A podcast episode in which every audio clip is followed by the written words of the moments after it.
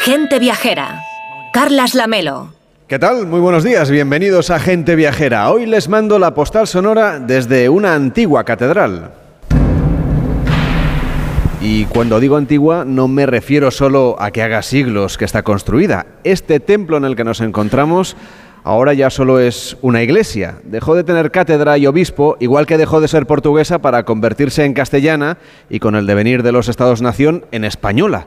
Cuando Ceuta era un obispado portugués que extendía sus dominios a la península, aquí llegó un obispo viajero, Fray Enrique de Coimbra confesor del rey de Portugal, misionero en Calcuta y el primer sacerdote que celebró una misa en Brasil. Fue en abril del año 1500 y después de tanto viaje, la muerte vino al encuentro de Fray Enrique aquí en Olivenza y sus restos reposan en un túmulo de mármol de la capilla abisial que, que hay en la iglesia de la Magdalena que es esta construcción de estilo manuelino por el que estamos caminando, rodeados de columnas entorchadas, retorcidas, con la forma de una maroma, un emblema de la vocación viajera y navegante de los portugueses que dominaron durante siglos estas coordenadas del margen izquierdo del río Guadiana, una incursión en tierras castellanas que explican la biculturalidad de este sitio que la verdad, en el español, por ejemplo, aquí se habla con concesiones portuguesas. Las calles tienen dos nombres oficialmente reconocidos. Como doble es también la nacionalidad que pueden obtener, si lo desean, quienes nacen aquí, en Olivenza. Un cruce de fronteras que enriquece y por eso lo vamos a notar, por ejemplo, en la construcción de sus casas, en el empedrado ondulado de sus paseos y en la dulcería que se sirve en sus mesas. Desde la vieja Olivenza, al este del Guadiana, al sur de Badajoz, en la raya con Portugal, les mando hoy la postal sonora de gente viajera.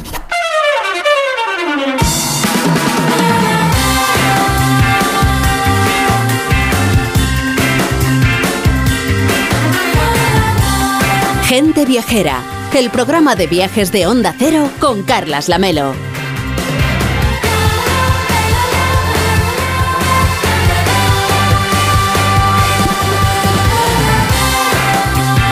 Estamos aquí a las 12 y 8, a las 11 y 8 en Canarias. Hoy hacemos gente viajera en directo desde el convento de San Juan de Dios. Estamos en Olivenza, el corazón de esta comarca, conocida por sus inmensas dehesas y por su deliciosa gastronomía, uno de los territorios más atractivos de la provincia de Badajoz, que gracias al plan de sostenibilidad turística para la comarca de Olivenza, los municipios que integran esta comarca podrán afrontar esos retos necesarios para tener un futuro mucho más próspero, mucho más próspero. Estamos aquí con el patrocinio de la Diputación de Badajoz y estamos también con Víctor Herranz. ¿Qué tal, Víctor? Buenos días. Muy buenos días, Carles. La verdad es que no puede estar más bonito Olivenza y el campo con la luz que hay es una maravilla. Lo comentábamos ayer viniendo aquí en furgoneta, ¿verdad? Cómo de, de, verde está el paisaje por aquí, pese a que hace un poquito de fresco. Desde luego, es que había hasta campos de margaritas. Y dices, ¿cómo es posible en estas fechas que esté tan bonito el campo?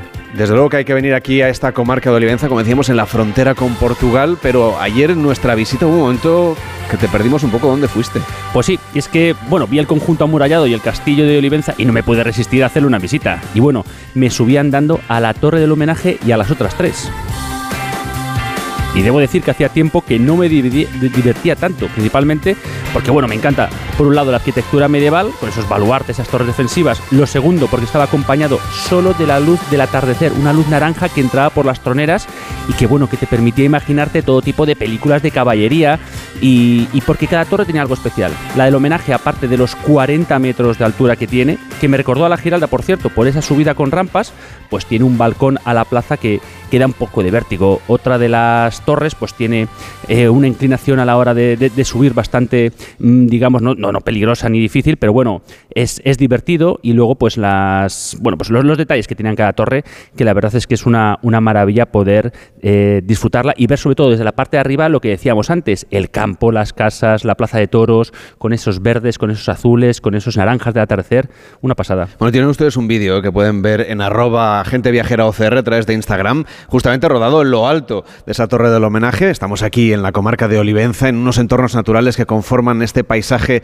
de los 11 municipios de la comarca, que tienen mucha diversidad, hay mucha riqueza medioambiental aquí donde estamos y sobre todo trabajan para conservarlos y para cuidar estos espacios de manera continua, porque aquí están comprometidos para hacer que esta zona se siga revitalizando turísticamente, Víctor. Hombre, y es que es una zona que acoge a todo aquel que quiera venir a conocerla, siempre, eso sí, pues poniendo el foco sobre la sostenibilidad. Conseguir que todas las personas que se acerquen a la comarca puedan disfrutar de su patrimonio y naturaleza autóctona a través de entornos urbanos que respeten el medio donde se encuentran. Una oferta turística que están cuidando desde la Diputación Provincial y que va vinculada a la biculturalidad y al ecoturismo. Enrique Domínguez Uceta, ¿cómo estás? Buenos días. Muy buenos días, Carlas. Sí, es un gusto venir siempre a esta provincia de Badajoz, ¿verdad? Bueno, en este caso yo creo que especialmente porque la localidad de Olivenza yo tengo la sensación de estar degustando un helado de dos bolas, de dos sabores, porque por un lado tenemos el sabor del mejor arte eh, portugués, del arte manuelino, y por otro lado, pues evidentemente estamos en España. Y yo creo que estos, estos dos sabores en, en un helado que no se está derritiendo, al contrario, cada vez está mejor conservado, la verdad es que es muy, muy agradable, es un pueblo bellísimo. Irene González, ¿qué tal? Buenos días. Hola, buenos días. Yo creo que ayer ya diste buena cuenta de la tecula mécula, que es uno de los dulces más típicos de por aquí. Y en un ratito, bueno, ya está aquí puesta. Ahora que, ahora que veo, ya nos la han puesto aquí en la mesa. Claro que sí, que, lo, que aquí somos transparentes.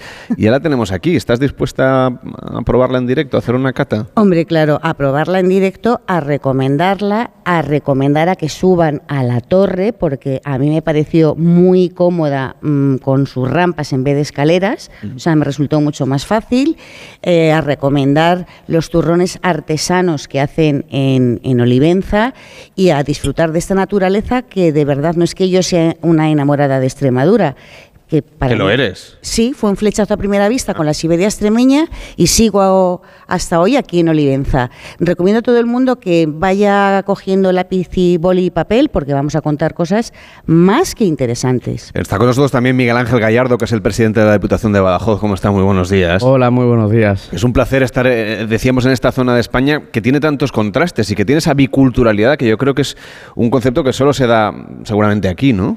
Efectivamente, yo me he quedado con la frase y sobre todo con la comparativa del helado de dos bolas. ¿no? Yo creo que precisamente eh, aquí se puede visibilizar y sobre todo saborear lo que representa el fuerte potencial que tiene eh, bueno, pues la unión de dos países como España y Portugal, que durante muchos años fueron frontera y hoy la frontera se convirtió en oportunidad eso lo notamos en términos turísticos, en términos también de intercambio cultural, como decíamos, pero incluso desde un punto de vista turístico y también industrial, ¿no? Están ustedes trabajando para que haya oportunidad para todos. Claro, eh, al final el, turismo debe ser un, un sector que todavía puede desarrollarse ampliamente en esta zona y en el conjunto de la provincia de Badajoz, pero también eh, el tener a Portugal eh, como digo, es una oportunidad para la economía, para el intercambio económico, empresarial, eh, para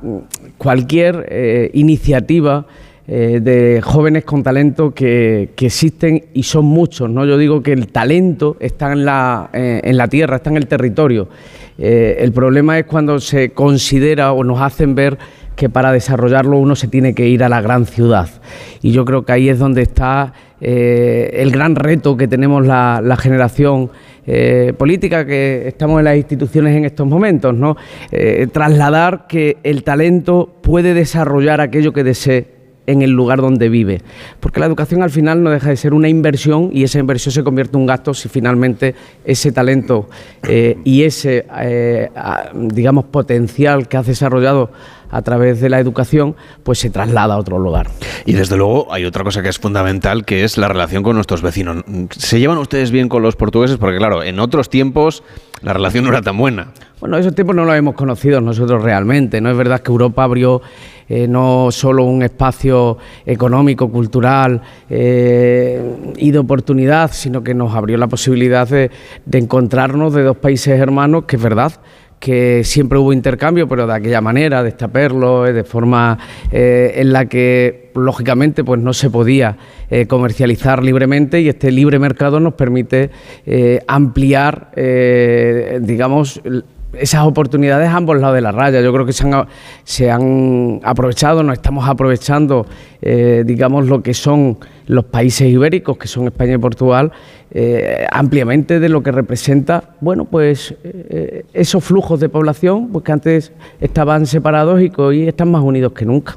Me han contado que incluso las nuevas generaciones están cada vez más interesadas en aprender portugués para tener esa riqueza añadida, ¿no? Al castellano. Claro, aquí en la comarca de Olivenza, la comarca de Badajoz, eh, Valencia, Alcántara, todo lo que representa la raya es algo que ha estado siempre en la cultura de la educación.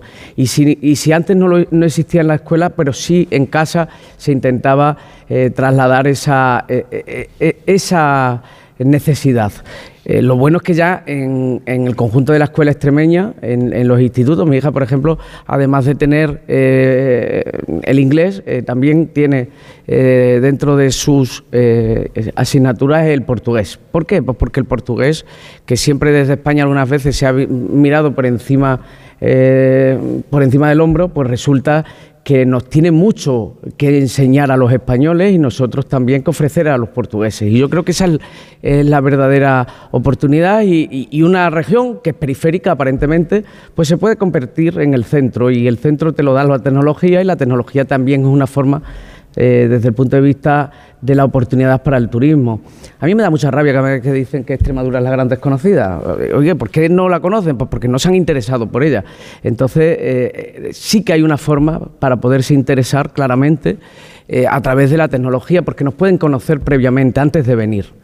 Es verdad que no vamos a ofrecer nunca eh, playa, porque no la tenemos. Bueno, está el lago de Alqueva aquí cerca, que también nos podemos bañar. Iba a matizarlo, ¿no? no tenemos playas de agua... y podemos ir a Cheles, por De agua salada no tenemos playa, pero de agua dulce tenemos más costa que ninguna otra ninguna otra región. Y con bandera azul. Efectivamente, y con bandera azul, que yo creo que eso pues también le da ese plus de calidad, ¿no? Pero que y además luego no te tienes que duchar, pero no te molesta la sal. pero no podemos ofrecer eh, lo que es la costa eh, que pueden ofrecer otras comunidades, pero sí ofrecemos otro modelo de turismo donde eh, tiene como valor algo que nos ha enseñado mucho la pandemia, que parece que fue hace muchos años, pero que fue hace cuatro días, ¿no? Y es el, el poder aprovechar tu tiempo, el descanso, el turismo cultural, el turismo gastronómico, el turismo acuático, pero mm, todo eh, englobado en, algo que yo creo que es fundamental, el carácter de la gente. Eh, la gente extremeña es acogedora y sobre todo eh, está dejando atrás la mochila de la historia una mochila que nos pesa demasiado y que siempre nos hace pensar en el ave, pero no en el ave del tren, sino en el ave, ¿cómo voy a hacer yo esto aquí en Olivenza? Eh, empezamos a dejar atrás esa mochila y empezamos a, a liberarnos de esa carga pesada porque hoy las cartas en el mundo han cambiado y precisamente el territorio, el sol, el agua, son eh, valores que cotizan al alza. Está usted diciendo, señor Gallardo, que efectivamente esta provincia de Badajoz tiene mucho que ofrecer y le hemos pedido a Enrique Domínguez Uceta que nos haga un recorrido, un recorrido rápido por el conjunto de la provincia, porque hay muchas cosas que a él le han llamado la atención y que quiero que comparta para que la gente venga aquí aprovechando las vacaciones de Navidad, los primeros meses del año o ya incluso en primavera. Mm, bueno, sí, la verdad es que Badajoz tiene muchísimo que ver. Yo creo que será una sorpresa muy agradable para quien se anime a llegar hasta aquí, como hemos hecho nosotros. Tiene mucho que ver porque además es la provincia más grande de España, que yo no sé si esto lo tiene claro todo el mundo. Son 21.766 kilómetros y es tres veces más grande que Euskadi y el doble que Asturias, que Navarra o que Valencia, cada una de ellas. Y la provincia tiene un estupendo patrimonio, tiene mucho por descubrir para quien no lo conozca. Yo ya hace tiempo que me enamoré de esta provincia, me extraña que tanta gente desconozca pues sus pueblos enormes llenos de patrimonio, de historia y su naturaleza que es espectacular, es muy rica y diversa. Yo diría casi que Badajoz es un pequeño continente poco transitado con zonas muy diferentes. Y bueno, podríamos dar muchísimos nombres, pero yo prefiero concentrarme en varias ideas generales. La más importante sería, sin duda alguna, la importancia de el río Guadiana y de su riqueza agrícola y de fauna. La segunda sería la historia de la presencia de los romanos y la cantidad de patrimonio que han dejado en la provincia. Y la tercera quizás sería la belleza de sus ciudades grandes como Mérida y Badajoz, pero sobre todo la de sus grandes pueblos que algunos de ellos pues son más grandes que algunas capitales de provincia. Estoy pensando por ejemplo, en Don Benito y Almendralejo, que tienen más de 30.000 habitantes, pero detrás vienen Villanueva de la Serena, Zafra, Montijo, Villafranca de los Barros, Olivenza, Jerez de los Caballeros, que además están repletas de monumentos, sin olvidar naturalmente pues los sabores, claro, la calidad de los jamones ibéricos y de sus quesos, que por sí solos justificarían el viaje, pero en patrimonio hay muchísimo que ver. Y además todas enlazadas por un elemento principal, ¿no? Que es el río Guadiana. Bueno, sí, es una idea que yo creo que vale la pena destacar. El Guadiana es protagonista de Badajoz, realmente es casi como si el río naciera aquí. La travesía del río por la provincia genera primero una colección de embalses espectaculares en el noreste, en la Siberia extremeña, que gracias a los bosques que los rodean, pues son un refugio maravilloso para la fauna. Esos embalses de Cíjara, de García de Sola, de Orellana, con sus buenas playas, incluso para bañarse en verano, como estabais diciendo, con pesca, con caza, mm, con estupendos lugares para la observación de aves,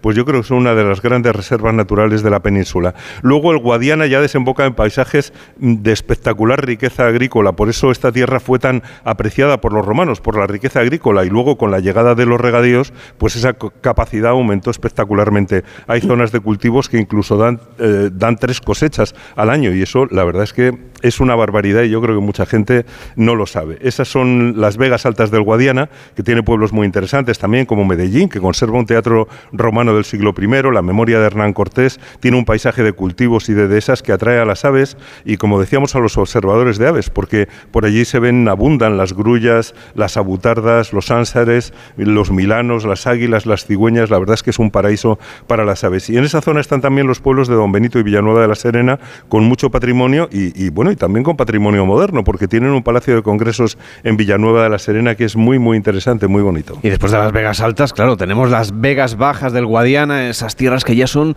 realmente muy llanas, Enrique. Bueno, sí, el, Guadiana sigue su viaje por Badajoz en esas Vegas bajas que en realidad podíamos asociar con el entorno de Mérida, la ciudad romana que crearon gracias a esa fertilidad que proporcionaba el río. Por eso la fundaron allí los romanos como lugar de retiro para los soldados que eran veteranos. Allí hicieron el embalse de Cornalvo, que ahora es la base del Parque Natural de Cornalvo, con sus encinas, sus jaras, sus romeros, es un espacio natural precioso. Y después de pasar por Mérida, pues el río ya gira hacia el sur para buscar su salida al Atlántico, formando la frontera con Portugal y alimentando el embalse transfronterizo de Alqueva, que es el mayor de Europa Occidental. Y luego sigue hacia Huelva y, bueno, ahora además cuenta también eh, con la ciclosenda del Camino Natural del Guadiana, con dos etapas que pasan por aquí, el tramo de Badajoz a Olivenza y el de Olivenza a Villanueva del Fresno. Y, bueno, no nos, olvidar, no nos podemos olvidar que también cruza Badajoz de norte a sur la, y, en las dos direcciones, claro, la Vía de la Plata, otra ruta romana que hoy pasa por la provincia de Badajoz, pasa por Monesterio, por Záfara, por Villafranca de los Barros, Almendralejo, Mérida. La verdad es que también es otro gran camino que yo creo que es de esas ideas que debemos eh, quedarnos en la cabeza. La travesía del Guadiana, los espacios naturales, la vía, la vía de la Plata, naturalmente. O sea, es un recurso, señor Gallardo, que también hay que explotar turísticamente y dar a conocer. Para eso nosotros aquí también hoy. La verdad estoy encantado de, venir al, al programa más importante desde el punto de vista turístico de este país, pero es verdad que mejor fotografía de la que ha hecho Enrique sobre el río Guadiana es imposible. Porque el río Guadiana no solo nos da eh, la frescura del agua, sino que también nos da, eh, pues eso, la oportunidad del recurso turístico, la oportunidad económica. No olvidemos que el Plan Badajoz supuso pues que en estos momentos eh, el mercado de la ciruela, el melocotón y la nastarina a nivel internacional se desarrolla en, en, Extremadura y hoy lo que antes se mandaban palos a, Murcia, Cataluña o Valencia, mm, el recurso y sobre todo el valor añadido se hace en Zurbarán, en Valdivia o en Montijo y por lo tanto ese es, digamos, el, gran eh, salto que desde Extremadura se ha dado para dejar, como decía anteriormente, la mochila atrás. Y, el Guadianas además también eh, baña por lo que representa la historia, ¿no? Eh, el Turuñuelo Hoy el Turuñuelo en Guadiana, eh, no olvidemos que está representando lo que fue toda una cultura tartésica, la cultura tartésica a nivel internacional, a nivel eh, mundial, y yo creo que son recursos que debemos eh, valorizar y sobre todo explotar.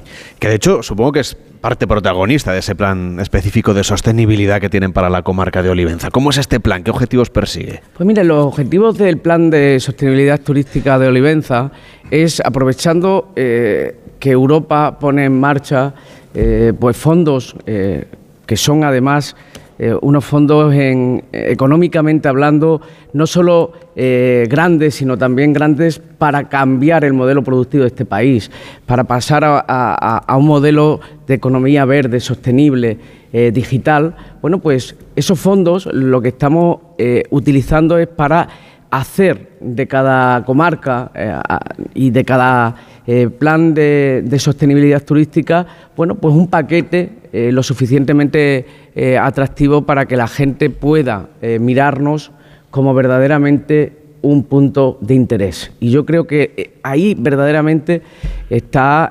nuestro, nuestro valor, o sea, perdón, nuestro, nuestro interés fundamental. Y es que podamos rentabilizar aquello que ya existe. Lo bueno es que nosotros no tenemos que construir grandes cosas, sino que el tiempo y también el haber estado durante mucho tiempo bueno, al margen del desarrollo que se producía, pues también ha permitido que no se destroce el patrimonio que teníamos y eso entonces eh, podía ser un problema y es un verdadero valor y oportunidad y esas oportunidades son las que queremos, eh, digamos, eh, ganar, avanzar y sobre todo explotar a partir de ahora. le puedo decir que a partir de, los planes de, de, sostenibilidad turístico, que creo que son 11, eh, son siete, perdón, en, la provincia, eh, le podría hablar de, muchas actuaciones, pero yo creo que son más de 20 millones de oportunidades, más de 20 millones de retos, más de 20 millones de eh, ambiciones. Las ambiciones que tienen como objetivo un empleo, un empleo para la gente, para que la gente tenga dignidad y para que la gente tenga la oportunidad de desarrollar su talento en la comarca. Es lo que estamos contando hoy en Gente Viajera, en directo desde Olivenza. Estamos en la provincia de Badajoz cuando son las 12 y 27, las 11 y 27 en Canarias.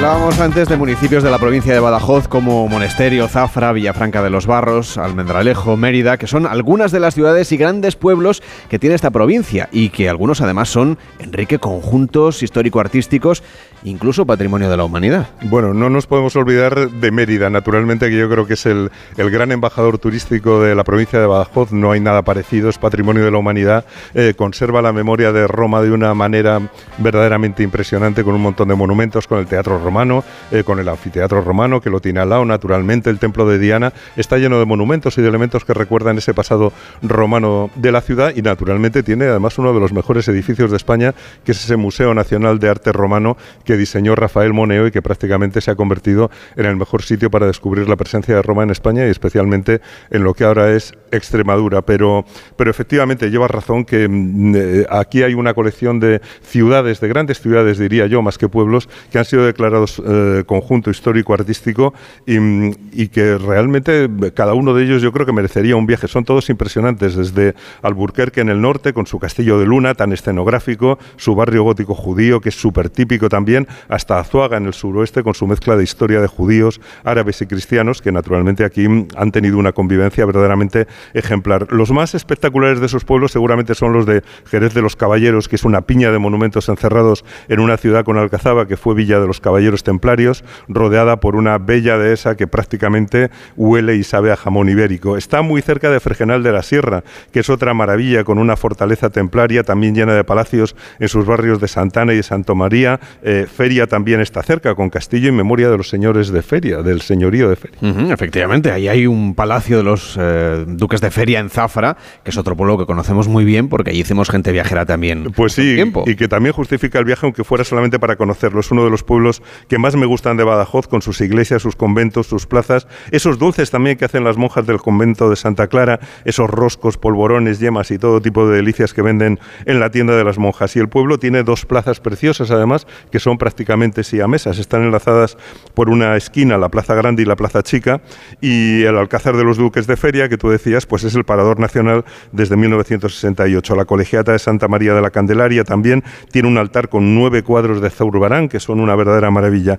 Y paseando por el centro, la verdad es que se tiene la sensación de estar fuera del tiempo con esos palacios y esos conventos que justifican que se conozca como Sevilla la Chica. Muy importante también es Llerena, que tiene una plaza porticada espectacular, tiene una obra excelente del Mudéjar en la iglesia de Nuestra Señora de la Granada, eh, con una doble galería de arcos que es muy original. Yo creo que no hay nada parecido en toda España en cuanto a monumentos y todo el pueblo está repleto de edificios históricos. Y fue sede de la Orden de Santiago, claro, por eso tiene tantísimo patrimonio, mm, sede de maestres y de obispos e inquisidores y su convento de Santa Clara también elabora dulces, igual que pasaba en Zafra. Y menos conocidos quizás son otros conjuntos como Magacela, Fuente del Maestre o Burguillos del Cerro. Y quizá para terminar podíamos hablar de, del tema que tú también mencionabas al principio, que es el de la raya, ese territorio compartido por Portugal y, y por España, que afortunadamente ha tenido un tiempo en que no había rivalidad, no pasaba por en medio la frontera, porque los dos territorios estaban bajo la corona eh, española y, que realmente es muy bonito porque además está lleno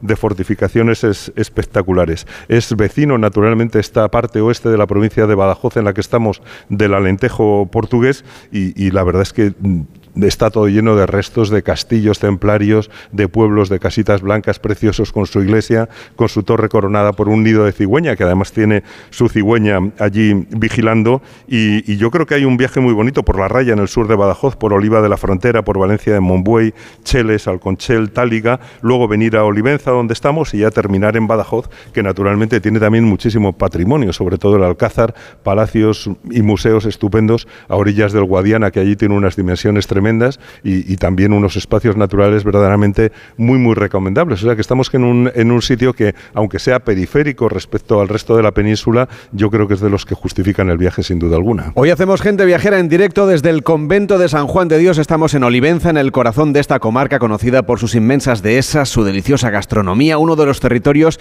más atractivos de la provincia de Badajoz, que gracias al plan de sostenibilidad turística para la comarca de Olivenza, estos municipios que la integran podrán afrontar los retos necesarios para conocer un próspero futuro. Estamos aquí con el patrocinio de la Diputación de Badajoz. Voy a pedir un fuerte aplauso para Enrique Domínguez Uceta, que nos ha hecho un recorrido por esta provincia. Cuando son las 12 y 32, las 11 y 32 en Canarias.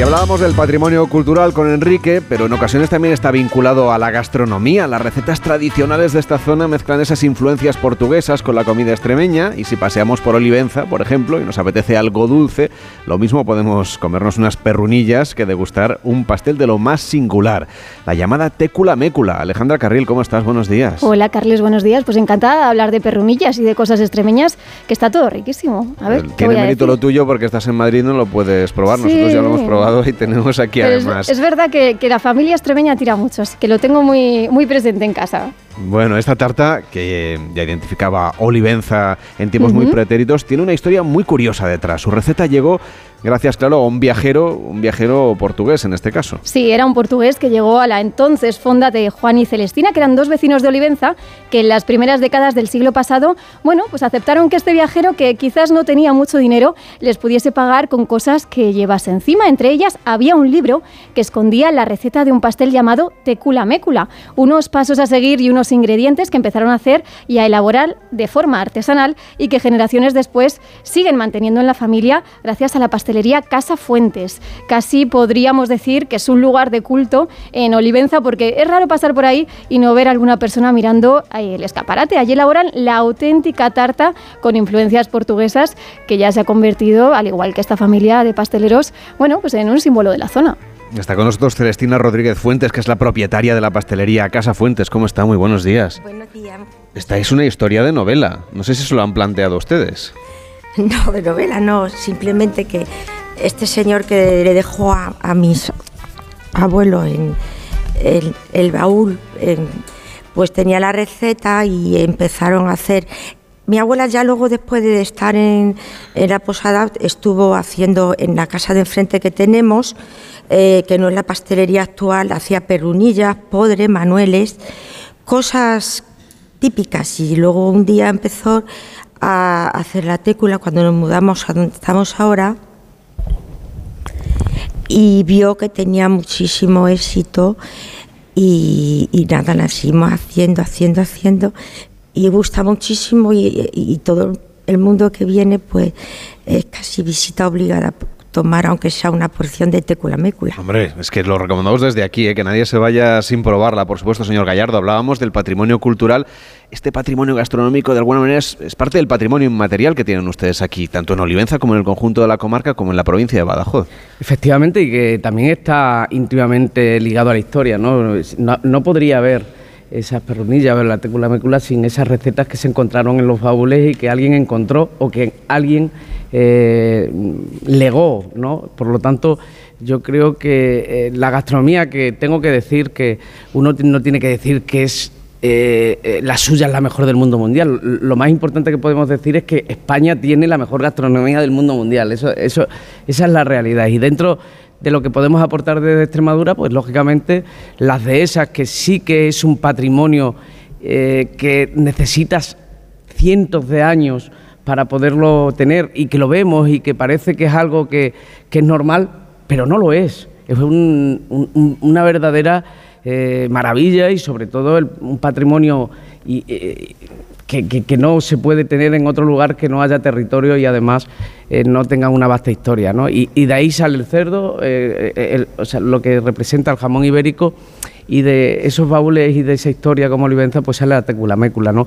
Yo creo que tenemos una gastronomía eh, basada fundamentalmente en unos embutidos y, todo lo que representan, bueno, pues eh, las recetas de nuestras abuelas, que también eh, yo patrimonio al final, lo decíamos, lo vimos ayer en el, en el museo que tiene aquí etnográfico, que recoge un poco la historia del municipio y en conjunto de Extremadura. Yo creo que el conjunto de España está ahí representado. El, museo es un es una verdadera maravilla el Museo Etnográfico del Benzo.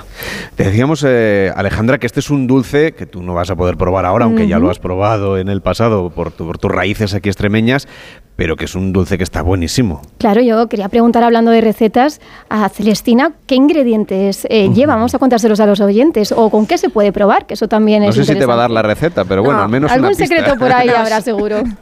Pues lleva yema, almendra, azúcar, un poco de manteca de cerdo, un poquito de manteca de vaca. Eh, se pone en un molde, nosotros ponemos en molde redondo forrados con hojaldre, luego va todo ese relleno, o sea, todo eso se echa y va al horno, eh, se decora con yema, le damos una paletilla de brillo y, la, y le ponemos las letras de tecula mécula en chocolate que dicen que el chocolate es una de las mejores maneras de, maridar un poco este dulce, ¿no? Pues sí, eh, es, un poco fuerte, pero no es muy dulce y entra bien siempre con bebida o solo también. Y no está muy claro el origen, ¿no? Parece que lo sitúan como en el alentejo, pero no está claro. El origen nos han dicho a nosotros, lo que nos han transmitido mis abuelos, que por la cercanía que tenemos con Portugal, eh, pues es un dulce conventual pero no sabemos de qué sitio, mira que hemos indagado. Te intriga, Enrique, la verdad es que hay que investigar un poquito más esto. Yo creo, yo creo que es una historia para hacer una película. A mí no me importaría porque realmente el sabor a mí me ha recordado mucho al, turrón de yema, que es uno de mis favoritos sin duda alguna, y realmente es una delicia. Y efectivamente yo creo que sabe a convento, a esos placeres de convento. Fechas propicias ¿eh? para el turrón también, o sea que una buena tecula mécula. Oiga, le voy a pedir a Irene González, Enrique y por supuesto al presidente de la Diputación, vamos a degustar un poquito esta tarta para para hacer una cata aquí en directo, ¿qué tenemos que tener en cuenta? ¿Qué sabores, qué aromas? ¿Qué es lo que vamos a notar cuando los Hoy vaya a notar una almendra buenísima. Vamos a repartir por ahí, adelante, para que vayáis probando y lo Con un sabor que al principio, mm, sí, te, va a gustar mucho, pero al final te va a quedar ese saborcillo de almendra con la yema, con todos los ingredientes y te, y te entra gana de seguir comiendo más. Bueno, pues eh, hay que ir desenvolviéndolo con muchísimo cuidado porque se desenvuelve en cada una de las raciones y está fresquita. O sea, tiene está de ahora mismo. Madre mía, qué maravilla. Bueno, los aromas, como decía Enrique, ¿verdad? Es un sabor. Es, uno de esos productos, eh, señor presidente de la, de la Diputación, señor Gallardo, que, que, hay que llevarse uno de souvenir, aunque a lo mejor no llega a destino, porque si paramos a mitad del camino en carretera, pues ahí no lo vamos a acabar. tiene un valor energético que para los momentos de bajón debe sentir fantástico, ¿no? Porque al final no deja de ser energía. Desde luego. Está buenísimo. A mí, me encanta la combinación con, el hojaldre. Yo creo que es muy apropiada. Y fíjate, más que con chocolate, a mí me está pidiendo casi un vino dulce, ¿verdad? Para acompañarlo. Irene, ¿qué tal? A ver. Cuéntanos tu No tengo palabras, Alejandra. No te preocupes que yo te llevo dos trozos de, Gracias, de- de Casa Fuentes, de Técula Mécula, que está para ponerle un piso. O sea, Oh. es energía para poder hacer senderismo, para poder navegar. Y para entrar ya en la operación de Navidad, claro, porque ya, Efectivamente, ya y yo creo ahí- que, que los visitantes, estos visitantes eh, de naturaleza, mm, tienen que llevarse a su casa, aparte de estos eh, jamones que hemos probado, la melo y, y esta gastronomía tan maravillosa, tienen que llevarse técula mécula. Pues vamos a hacer una pausa para saborearla bien. Una Sí, sí, adelante. puedo hacer, Alejandro? Claro. ¿Lo vendéis ya por internet? Sí, sí, lo vendemos por La internet. digitalización es fundamental. Claro, es que si no... O sea, que lo podemos, ahí- pedir, lo podemos pedir, Celestina. Digo, por- digo, porque si no... Díganos eh, cómo. Os ayudamos. Pues o nos llaman por teléfono a la pastelería y Vale. nosotros al día siguiente lo tienen ustedes en su casa o se meten por internet que tenemos página web y lo pueden pedir por ahí. Pues Casa Fuentes es la pastelería donde la gente puede encontrar esta técula mécula que vamos a saborear ahora durante la pausa de la publicidad y luego seguimos recorriendo esta comarca de Olivenza. Enhorabuena, Celestina, y hasta la próxima. Encantada, bienvenidos. Carlas Lamelo, gente viajera.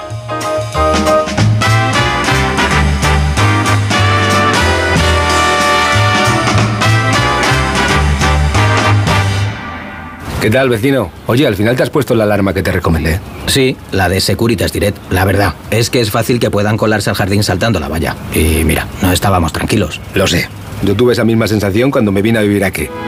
Protege tu hogar frente a robos y ocupaciones con la alarma de Securitas Direct. Llama ahora al 900-272-272. Recuerda, 900-272-272.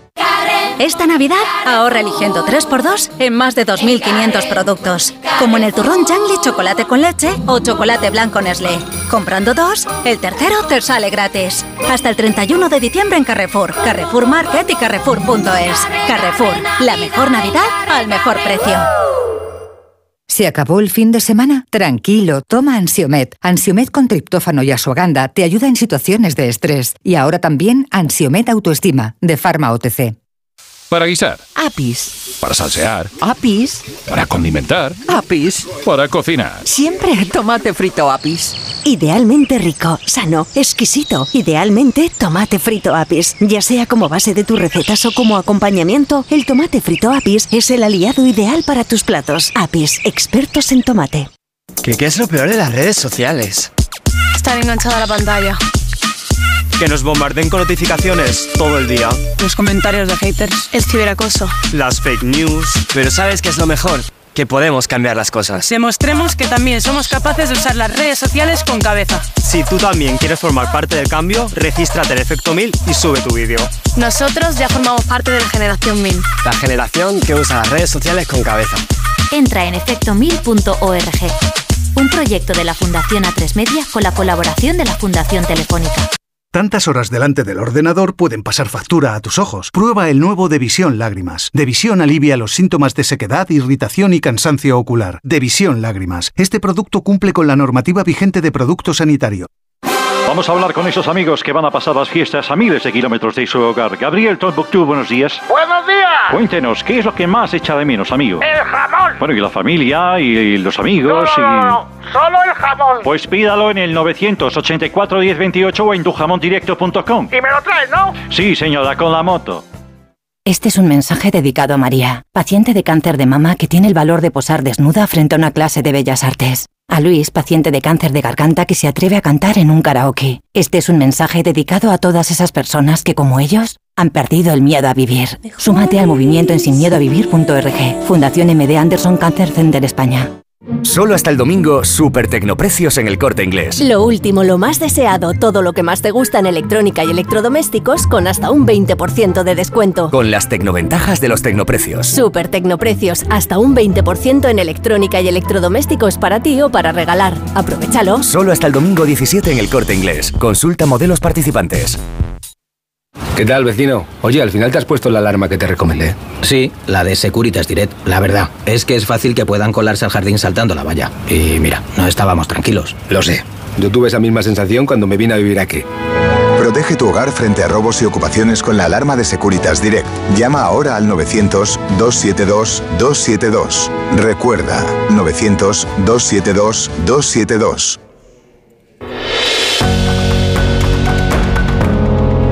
En Onda Cero, Gente Viajera, Carlas Lamelo.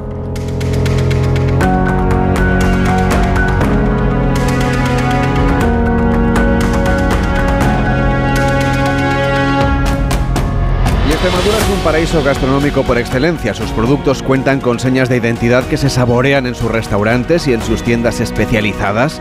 Los paladares más exigentes bien lo saben y viajan a esta tierra para conocer sus platos. En Extremadura nos esperan 13 denominaciones de origen y 6 indicaciones geográficas protegidas. Una muestra de calidad, de riqueza y de variedad. Y en cuanto a producto, si pensamos, por ejemplo, en los restaurantes, también podemos darnos cuenta enseguida de que aquí se apuesta por los ingredientes locales, pero tampoco renuncian ni a la tradición ni a la innovación, porque los grandes chefs extremeños también innovan, claro que sí. Por eso Extremadura la verdad es que no para de subir en el ranking y en las listas de galardones culinarios. Disfrute de sus establecimientos especialmente reconocidos, incluso internacionalmente, que animan a explorar una región por descubrir, con el apoyo de la Junta de Extremadura. Carlas Lamelo, Gente Viajera.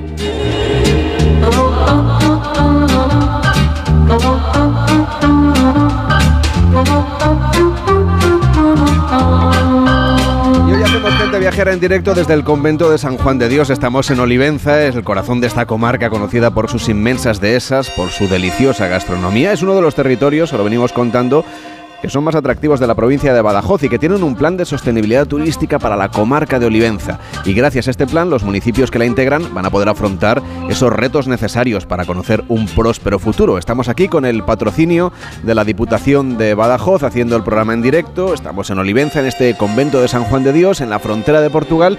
Y muy cerca de aquí pueden ustedes disfrutar de un lugar muy singular. Es el gran lago Alqueva, por donde nos sugiere pasear en barco hoy Irene González. Hola Lamelo, pues sí, mm, pero como te he dicho antes, lo primero es señalar que soy muy fan de Extremadura, porque lo mío con esta tierra fue un amor a primera vista. Y mm, bueno, pues es un destino obligado.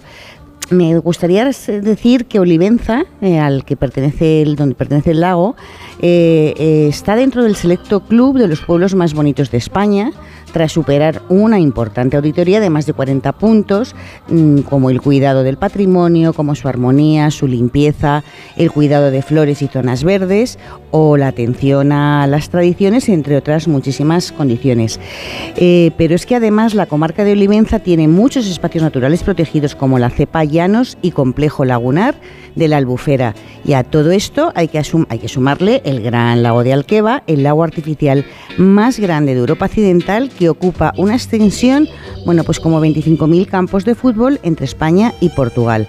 Así que recomiendo a nuestros oyentes que tengan a mano papel y boli para tomar nota de todas las actividades que van a poder realizar aquí, porque son todo un planazo pues para parejas, para familias con niños o para grupos de amigos. Pues no, solamente el gran lago de Alqueva, yo creo que ya justifica un viaje hasta aquí, ¿no?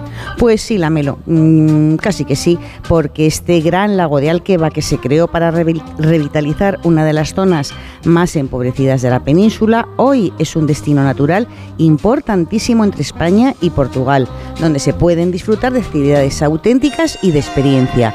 Eh, estoy hablando de un paisaje donde el protagonista es el gran lago, que tiene casi 1.200 kilómetros de costa interior y unos 90 kilómetros desde la presa hasta la cola del embalse, que son navegables y bueno, y son el mejor lugar para practicar todo tipo de deportes acuáticos. Y además el Gran Lago de Alqueva ofrece por tierra kilómetros y kilómetros de senderos para recorrer a pie o en bici. Y bueno, no hay que perderse el amelo, sus cielos, porque como pudimos observar anoche, el Alqueva tiene uno de los firmamentos más limpios de la península para observar las maravillas del espacio y sus fabulosos atardeceres. Y hablamos ahora del agua, porque claro, es la protagonista en este lago Alqueva. Son 1.200 kilómetros que, que dan seguro para mucho, ¿no? Para hacer muchas actividades. ¿A que no imaginabas que en el oeste de Extremadura estuviéramos hablando de actividades acuáticas? Hombre, pues sí, porque yo, por ejemplo, me he bañado en la playa de Cheles. Bueno, pues que tú eres muy deportista, todo hay que decirlo, y no desaprovechas absolutamente Hombre, si nada. hay agua, yo me meto, Desde correr por la mañana, sí, ya lo he visto. que te tiras de un barco y nadas kilómetros hasta la playa. Bueno, pues para empezar, como bien dices, eh, esta zona es ideal en verano pa- eh, eh, para bañarse en la playa donde tú te has bañado, en la playa La Dehesa de Cheles, que, como decía el presidente de la Diputación, es reconocida por su calidad del agua, con, tiene bandera azul, eh, y para seguir se puede hacer todo tipo de deportes náuticos a motor o sin motor, porque tiene más de 90 kilómetros navegables para realizar paseos desde los embarcaderos de Cheles, que además de, nadar se puede escoger el bar- de nadar puedes coger el barco de Villanueva del Fresno o de Villarreal. En estos paseos en barcos también se encuentran pueblos encantadores en el lado portugués. Y otro aliciente mientras se navega, la Melo, que no sé si lo habrás visto, es, es coincidir con avistamiento de aves. Así que es más que recomendable realizar paseos fluviales en el Gran Lago de Alqueva y en toda la cuenca hidrográfica del Guadiana. También se puede navegar a vela, practicar piragüismo, kayak, paddle surf o pesca. Este paraje natural de Alqueva, que es un lugar único por su increíble belleza paisajística, es pues no sé, a mí me parece un parque temático donde no existen ni puertas, ni tarifas, ni horarios de entrada, mm, pues para disfrutar de la naturaleza y de la cultura de dos países a través del mayor lago de Europa. Claro, es que hay que recordar que está justamente en la frontera, es decir, que una de las orillas es española y la otra portuguesa, así que eso lo apuntamos a Víctor, que es un gran navegante, aunque en el lago hay que contarlo, pues no hay, no hay olas como en el mar, así que incluso los que no tenemos la capacidad de, de- de mover una barca, pues sí que podríamos, podríamos montar este viaje, ¿no? Y una vez lleguemos, por ejemplo, a cualquiera de las orillas, ¿qué actividades podemos hacer aquí en la, en la Ribera Española, en la parte extremeña? Pues eh, bueno, mm, alrededor del parque hay una gran oferta de senderismo porque tiene cientos de kilómetros para recorrer caminando o en bicicleta. En los corredores ecofluviales del Guadiana, que es bueno, es como el gran Nilo, el Guadiana es una fuente de, de- de vida y de, de riqueza. Y de la ribera del Alconchel. Hay caminos ideales junto a las cuencas fluviales más importantes del parque. Y en el camino natural del Guadiana hay caminos perfectamente señalizados para recorrer a pie o en bicicleta de montaña. Además, la Melo, aquí hay actividades relacionadas con la dehesa extremeña y la cría del toro bravo en su hábitat natural. Y la ruta de la dehesa extremeña recorre distintas fincas dedicadas a la cría de, todos, de toros bravos. Hay que decir que la feria de Olivenza, la feria taurina de Olivenza, es la primera de toda España. Eso lo dejo ahí para los taurinos. Y no me olvido de los viajeros amantes de la observación y la fotografía de aves, que cada vez hay más, porque este parque es también zona especial de protección de aves. Así que es perfecta para disfrutar de la observación de grullas y de cigüeñas negras en el Observatorio de Aves del Guadiana, La Cobanada y Cuncos. Mm, los más atrevidos pueden volar en parapente o realizar eh, paseos a caballo. Y como sabes que soy muy de gastro, eso ya... Sí, ya, ya he visto que te has sacado la técula mécula tú sola. Y tú, y tú, y tú, y tu papel. Hombre, estoy viendo desde Yo, aquí, como tengo que hablar, he papel comido está poco. vacío, no, no, A la hora del boletín No le verás. crean, no le crean que su papel está vacío, No es que se lo ha comido. Él aprovecha las pautas Pero en el para boletín, todo. vamos, no va a quedar ni una, vamos, ni una amiguita. Bueno, Alejandra, como Alejandra va a ver que te vas a comer su trozo, ¿eh? O sea, no, No quiero, no, no quiero chivarme. Bueno, pues después de hacer parapente y paseos a caballo, a caballo, como ya te digo, como soy muy de gastro, es obligatorio conocer mm, pues más de esta cocina, ¿no? Mm, Desde sus orígenes en las dehesas, eh, en las bodegas o en los secaderos. Es un, es un buen plan. Y como también soy muy de campo, recomiendo disfrutar del paisaje de extensos encinares, alcornocales, de tomillo y de jaras pringosas de la que sale una miel excelente. Y bueno, mm, para los que les gustan las flores, hay que observar especies tan poco frecuentes en la península como son la orquídea y la rosa de Alejandría, no mucha gente la conoce. Y está con nosotros Miguel Ángel Gallardo, que lleva con nosotros desde que empezamos el programa, el presidente de la Diputación de Badajoz, al que le quiero preguntar por la importancia estratégica. Hemos hablado antes de la industria, hemos hablado de la importancia turística, pero el hecho de que haya actividades acuáticas, como por ejemplo la posibilidad de pasar un verano o una primavera o un otoño o incluso otras épocas del año, ¿no? Navegando aquí en el interior de, de la península, eso sí que es una cosa, yo creo que muy singular, ¿no? El lago de Alqueva ha sido todo un descubrimiento para los viajeros. Absolutamente. Muchas veces eh, cuando se construye un gran embalse, lo primero que viene es la queja, ¿no? porque anega eh, tierras que, bueno, pues pasan a ser eh, propiedad de- del Estado, ¿no? Y, y- esa pérdida de territorio se convierte en un problema y con el tiempo resulta que es una enorme oportunidad, no solamente para poder potenciar la agroindustria, sino también para que los recursos turísticos se puedan desarrollar. ¿no? Y yo creo que hay un claro ejemplo en Lago de y cómo aquí desde una iniciativa privada se ha desarrollado eh, mm, y, puedes ver todo lo que representa dos, eh, dos costas, ¿no? la, portuguesa y, y- la española de interior, pero al fin y al cabo eh, yo creo que, y algo muy interesante y que me podrá él corregir, se puede navegar por la parte portuguesa. Claro. claro.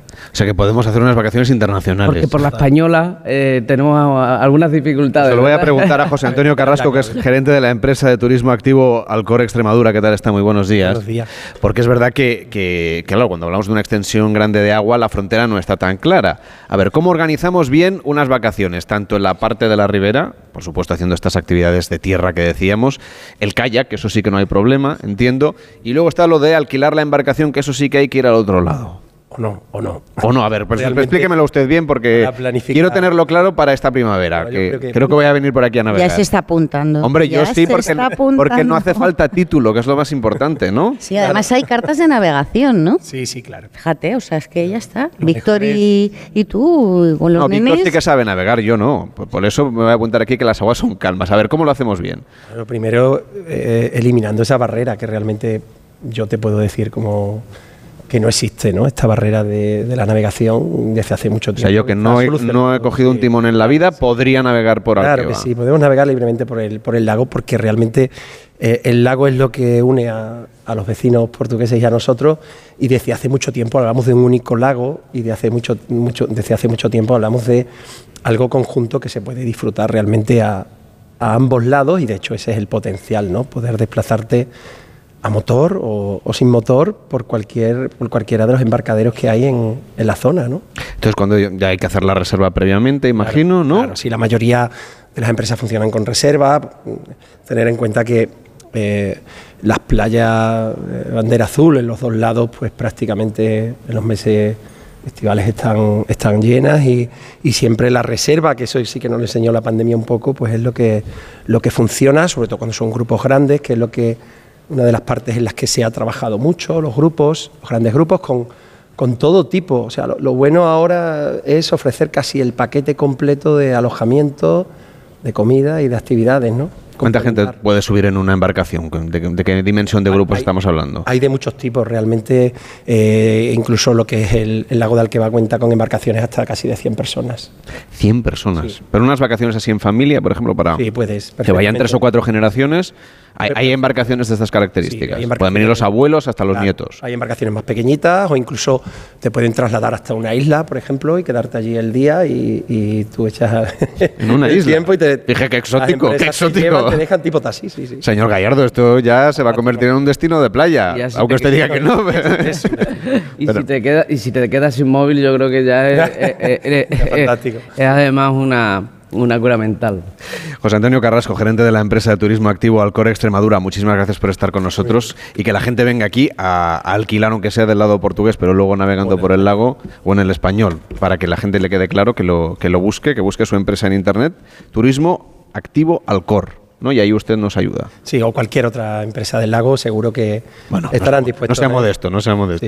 Muchísimas gracias por acompañarnos. Pues ya está, estamos aquí en Gente Viajera haciendo el programa en directo. Como decíamos, estábamos en Olivenza y tenemos muchas ganas de seguir contando cosas, pero antes quiero saludar al alcalde de este municipio, que es Manuel José González Andrade. ¿Cómo está? Muy buenos días. Hola, buenos días. Y gracias por incorporarse al programa. Sé que viene de oficiar un- una ceremonia civil, un matrimonio, ¿no? ¿Ha ido todo bien? ¿Se han dicho que sí? Una cosa curiosa, esto de las bodas civiles a veces te da la oportunidad de, de vivir cosas curiosas. En este caso eran dos parejas, casado a la vez a cuatro personas. múltiple. O sea que ha ido todo bien. Todo bien, todo bien de momento. Bueno, pues enhorabuena por, por- porque el municipio la verdad es que está espectacular. Tiene ustedes una decoración navideña muy entrañable y una estrella en lo alto de la torre del homenaje que nos ha gustado muchísimo. La hemos grabado y la hemos puesto en las redes sociales. Os he visto, os he visto que habéis subido ayer, que debía estar la noche fría, pero os he visto allí y me ha llegado también algún mensaje de gente de Onda Cero felicitándome por el alumbrado. Así que Bueno, pues es- está estupendo. Pues enseguida vamos a hablar de Olivenza, pero por supuesto queremos darle las gracias también a- al presidente de la Diputación que ha estado hoy con nosotros, Miguel Ángel Gallardo,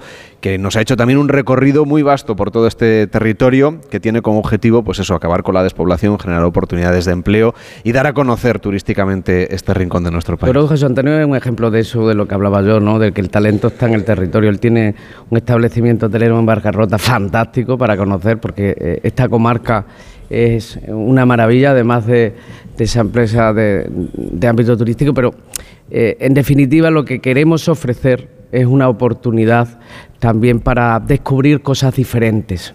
Desde Fregenal de la Sierra se pueden descubrir las estrellas con unos cielos limpísimos, ¿no? Le agradecemos Muchas gracias. muchísimo al presidente de la Diputación. Ahora llega Yolanda Viladecans, nos cuenta qué ocurre en el mundo y seguimos viajando en Gente Viajera. Hasta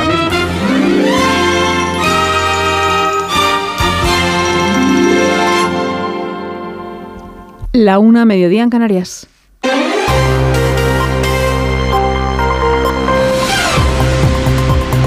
Noticias en Onda Cero.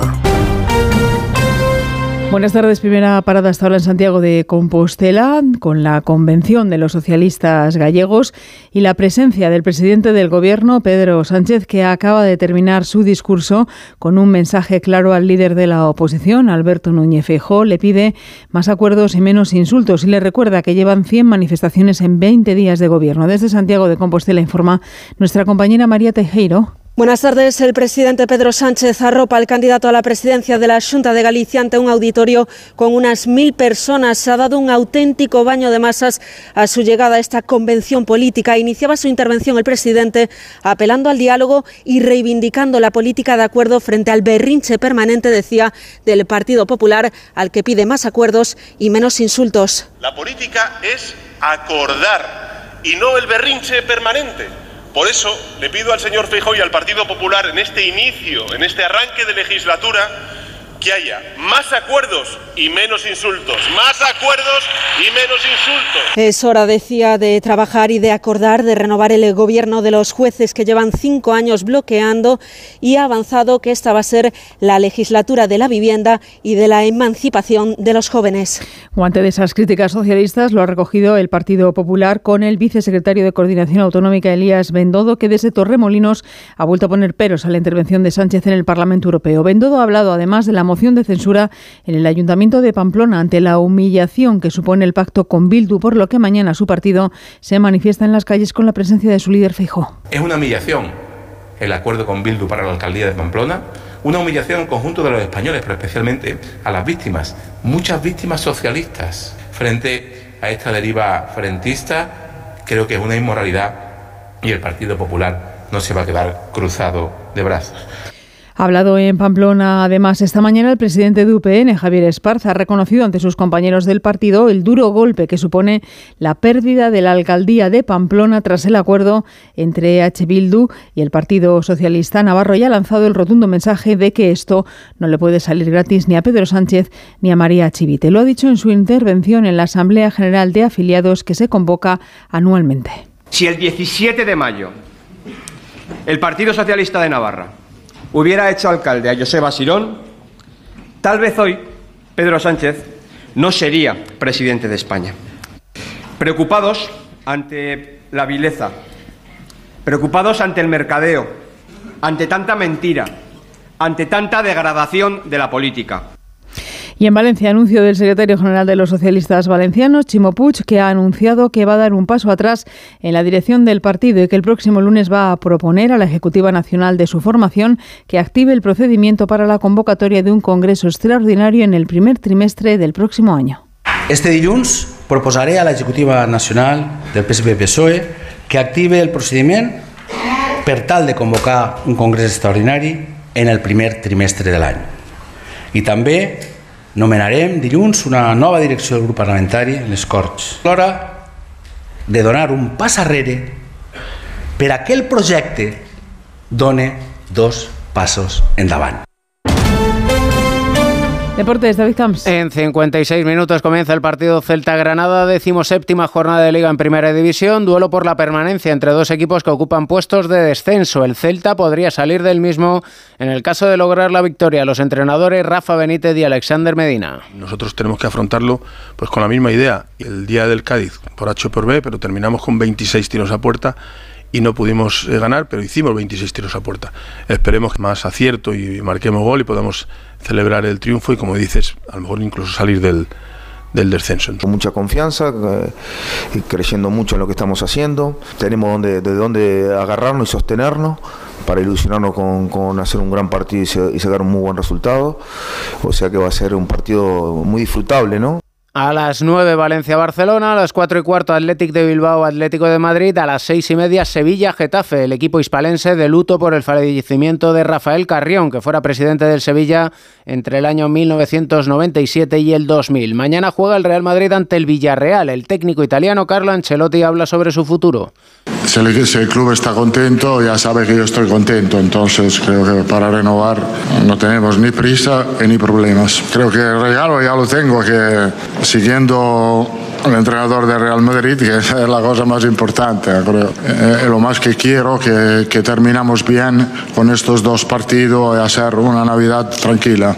Jugado ayer Osasuna 1, Rayo Vallecano 0 y esta tarde se juegan cuatro partidos de la Liga Endesa de Baloncesto, decimocuarta jornada con el líder, el Real Madrid, visitando Santiago para medirse al Obradoiro, el Manresa recibirá al Tenerife, el Unicaja al Granada y el Gran Canaria al Bilbao Basket.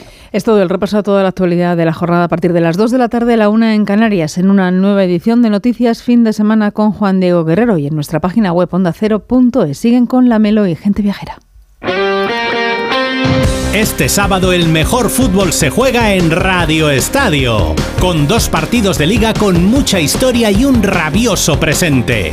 Desde Mestalla, Valencia-Barcelona y desde San Mamés, Athletic Atlético de Madrid.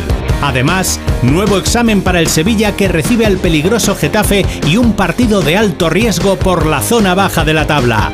Celta Granada, con las paradas habituales en los estadios de Segunda División y la Liga ACB de baloncesto. Este sábado desde las 3 y media de la tarde, todo el deporte te espera en Radio Estadio, con Edu García. Te mereces esta radio. Onda Cero, tu radio.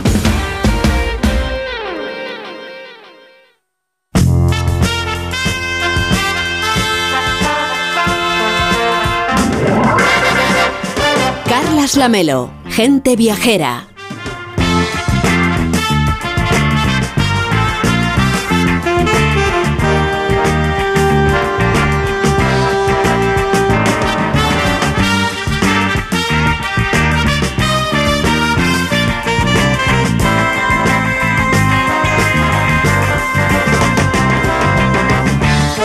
7, las 12 y 7 en Canarias. Hoy hacemos gente viajera en directo desde el convento de San Juan de Dios. Estamos en Olivenza, en el corazón de esta comarca conocida por sus inmensas dehesas, por su deliciosa gastronomía. Es uno de los territorios más atractivos de la provincia de Badajoz.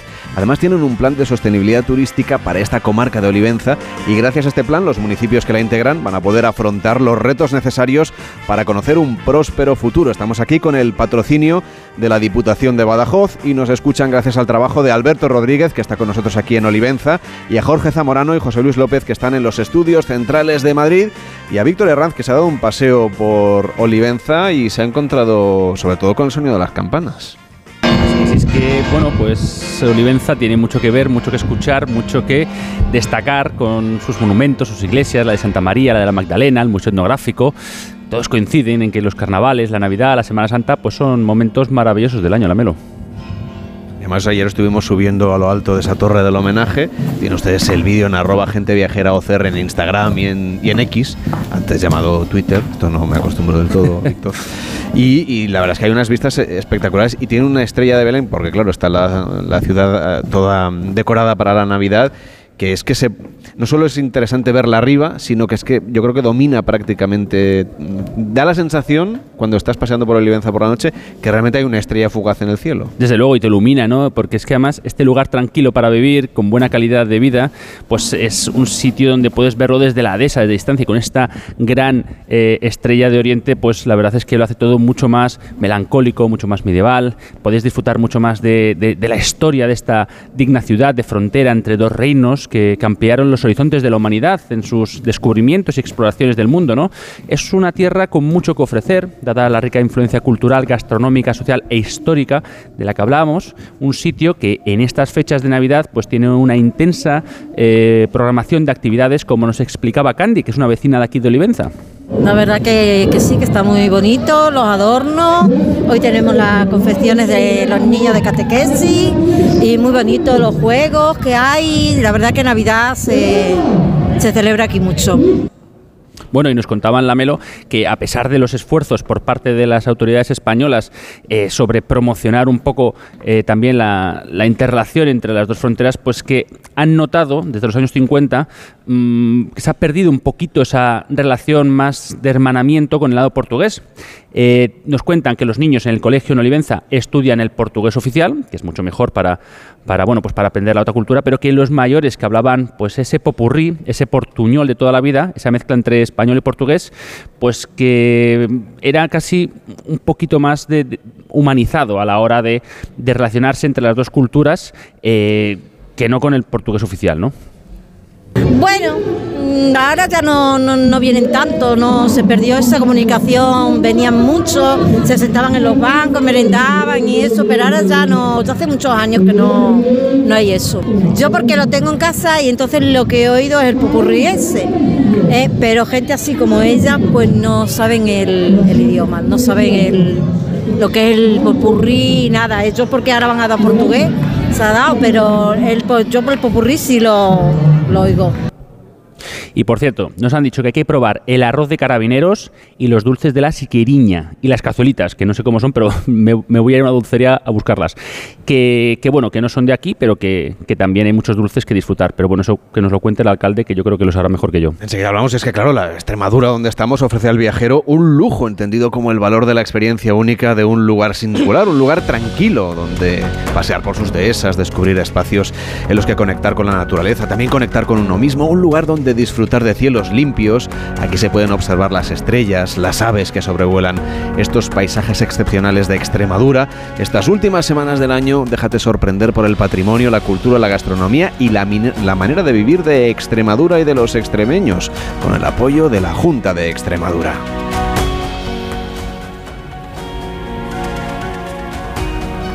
Y ahora vamos a viajar en el tiempo con Rebeca Marina, a ver qué nos cuenta y a dónde se va hoy.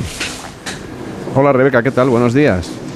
Hola Carles, ¿cómo estáis por allí? Veo que disfrutando mucho de Extremadura, ¿no? Hombre, totalmente, estamos aquí divinamente. Te has perdido la técula mécula, que está buenísima, pero cuando Ah, vengas sí. por aquí no dejes de llevarte una porción o toda una tarta entera. Bueno, también me podéis guardar un trocito, ¿eh? O sea, eh, no estaría mal, no estaría mal. Lo haríamos, lo haríamos, pero está tan rica que no vamos a permitir que nos la comamos toda. Pero tú, ¿dónde vas a ir hoy en este viaje en el tiempo? Venga, pues voy a hacer un cambio, ¿vale? Para daros un cambio de aires de, de- de Extremadura. Este mes de diciembre, eso sí, hace ya unos cuantos años, ocurrió un hecho que cambió el rumbo de la lucha por los derechos de las personas negras en Estados Unidos. Bueno, concretamente, Carles fue una mujer y se llamaba Rosa Parks. Eh, ¿Ahora te suena un poquito más la historia? Hombre, totalmente, ya sé dónde vas a ir. Vale. Pero trazanos la ruta, por si hay alguien despistado. Venga, vale, pues mira, te digo, primero me voy a trasladar al Alabama de los años 50, donde los derechos de los negros, ya saben, pues es- era una falacia, una fantasía, en un día pues aparentemente normal y voy a comprobar cómo era su vida, que yo creo que no debía ser nada fácil, te imaginarás. Y por supuesto, y en segundo lugar, voy a vivir ese momento en el que Rosa Parks se monta en un autobús, se sienta en la zona reservada para los blancos y se lía parda, Carles. Así que doy al botón de mi Rebelorian y regreso al pasado.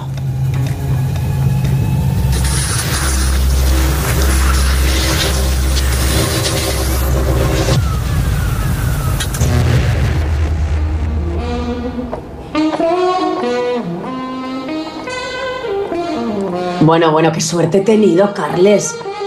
¿Estás escuchando, no? Totalmente. He caído en una de las calles y hay un hombre con un saxo que, que toca maravillosamente como, como puedes escuchar. Eh, a ver, me temo que esto es lo más maravilloso. Oye, yo voy a escuchar, voy a escuchar. Es un buen arranque y creo que es lo más maravilloso que voy a vivir aquí, ¿eh? no, no te engaño.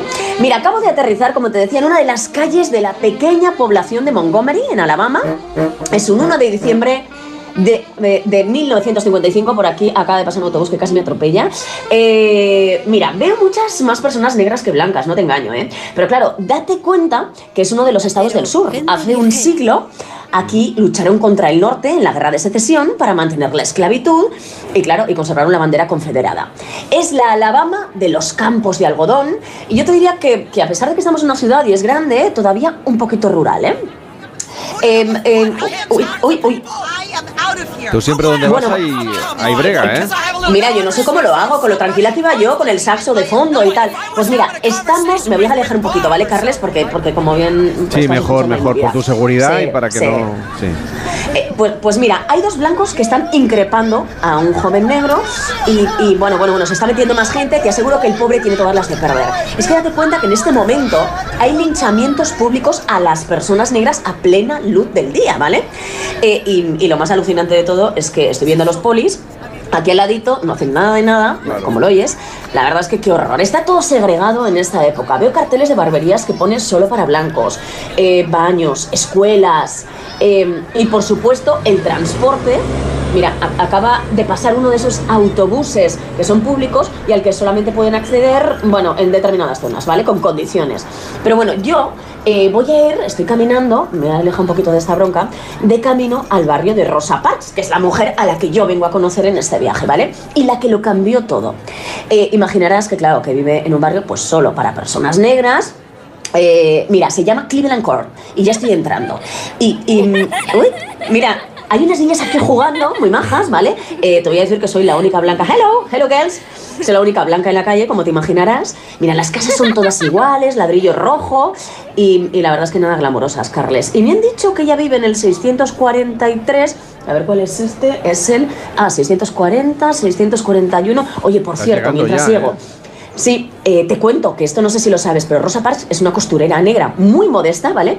Y muy discreta a pesar de la que va a montar hoy, ¿eh? Oye, voy a llamar al timbre a ver si me abre. Eso, eso, cuéntame, que yo también quiero conocerla, aunque sea hoy otra vez de este viaje en el tiempo. Eh, pues, hola, hello, hello. Eh, mira, mira, mira, mira, está sonando la tetera. Mira, estoy entrando al saloncito de su humilde casa, pero la verdad es que es muy acogedora. Me está preparando un té. Pero, pero bueno, que nos tenemos que dar vidilla, no nos podemos entretener porque tiene que ir a trabajar, claro. Esto es lo que tiene, pues no tener un pavo. Así que nos vamos a dirigir al autobús público. Uy, uy, uy, pues lo perdemos. Nos están tocando el claxon. Por cierto, Carles. Eh, te cuento así en bajito, ¿vale? Mientras nos montamos. Eh, me acaba de contar que cuando era pequeña dormía con la ropa puesta por si tenía que salir corriendo en medio de la noche por un ataque de Klux Klan. Entraban de repente en las casas. Imagínate, en esta época, eh, bueno, pues estos señores siguen estando un poquito activos, ¿eh? Eh. Oye, Carles, bueno, es alucinante. El que está gritando, ¿estás escuchando a ese hombre? El que grita es el propio conductor. Bueno, le, le- le están contestando. Está insultando a varias personas negras, entre ellas Rosa, eh, que estamos entrando en el autobús. Es que así funcionaba, ¿eh? Mira, nos hemos separado. Yo estoy delante y ella detrás. Porque, claro, imagínate, los asientos de delante son para los blancos. Eh, oiga, señor, mire, cuidadito con lo que me dice a mí. A mí no me increpe, ¿eh? Claro, me ha visto que soy amiga de Rosa y, y se está poniendo farruco conmigo. Oye, oye. Bueno, bueno, lo que te decía, aquí se está montando. Claro, yo me tengo que ir eh, delante para los blancos, detrás son los asientos para los negros. Eso sí, es muy curioso porque tienen que ir delante del autobús para pagar el ticket. O sea, ellos pagan como todos, pero se tienen que sentar detrás. Mira, yo es que con estas cosas, Carles, no puedo. Y por cierto, los asientos del medio también son para blancos.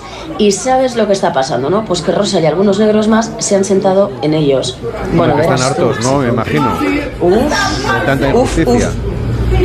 Bueno, no me extraña. Mira, mira, mira, mira, les ha visto el conductor. Ahora sí que se está liando, Carles. Claro, les está diciendo. Ay, ay, ay, ay, ay. Bueno, les está diciendo que se muevan, ¿vale? Eh, y todos se han movido, pero ¿quién se ha quedado ahí sentadita y calladita? Rosa. Y acaba de decirle muy educadamente que haga lo que tenga que hacer, pero que ella no se mueve ni de coña. Bueno, no sabes la movida que hay aquí montada. Eh, encima, claro, imagínate, es una mujer negra haciéndole frente a un hombre blanco Eh, uf, ¿sabes? Uy, uy, uy, uy, uy. Bueno, pues lo que esperábamos, Carles. Eh, eh, está llegando la policía. Eh, te imaginas lo que va a pasar, ¿no? Pues que se van a llevar arrestada a Rosa Parks, pero este gesto, eso sí, no va a ser en vano, porque ha supuesto el, único, el auténtico cambio eh, con respecto a los negros. Mañana va a haber una movilización para hacer un boicot a todos estos autobuses públicos, claro. Y claro, imagínate, bueno, le está llegando más policía, madre mía. Bueno, pues ningún negro va a viajar a partir de mañana en estos eh, autobuses, en apoyo a Rosa y por los derechos de los afroamericanos. Y claro, imagínate, si no cogen autobuses, pues hombre, no se recauda dinerito y esto no les gusta, ¿vale? Oye, por cierto, por cierto, esto es pregunta de trivial. Adivina quién predica en la iglesia baptista de la ciudad, aquí, muy cerquita. Hombre, ¿Te me lo lo puedo puedes imaginar. imaginar? Tú ya has estado Sí, con ¿no? él en alguna ocasión en esta sección, claro. Efectivamente, y me llevo bastante bien, ¿eh? ¿Eh? Pues un joven negro llamado Martin Luther King, eh, que va a liderar las protestas y va a conseguir en solo un año que se declare ilegal la segregación en el transporte público de esta ciudad, Carles. Pues Así como momento duro, pero muy interesante. Bueno, y que tiene luego un final, bueno, pues eh, que, la gente ya conoce, pero que finalmente, pues poco a poco se ha ido ganando una mayor igualdad. Todavía hay un camino por recorrer, pero bueno, eh, gracias Rebeca por esta conexión en directo desde el pasado en tiempos de Rosa Parks. Hoy en día en el estado de Alabama. En Estados Unidos, claro, eh, se sigue viviendo con un alto porcentaje de población afroamericana, pero afortunadamente ha cambiado bastante la situación. Y si les apetece visitar Montgomery, donde se encuentra hoy Rebeca y donde está el legado de Rosa Parks, ya saben que es la capital de Alabama, es la segunda ciudad más grande del estado y una vez allí no se pierdan ustedes el museo y la biblioteca Rosa Parks para conocer su historia y el Monumento por la Paz y la Justicia que se inauguró en 2018 y que conmemora todos estos hechos que hoy les hemos narrado aquí en Gente Viajera. Cuídate mucho, Rebeca, que mañana quiero escucharte en la radio. Bye bye. Hasta mañana.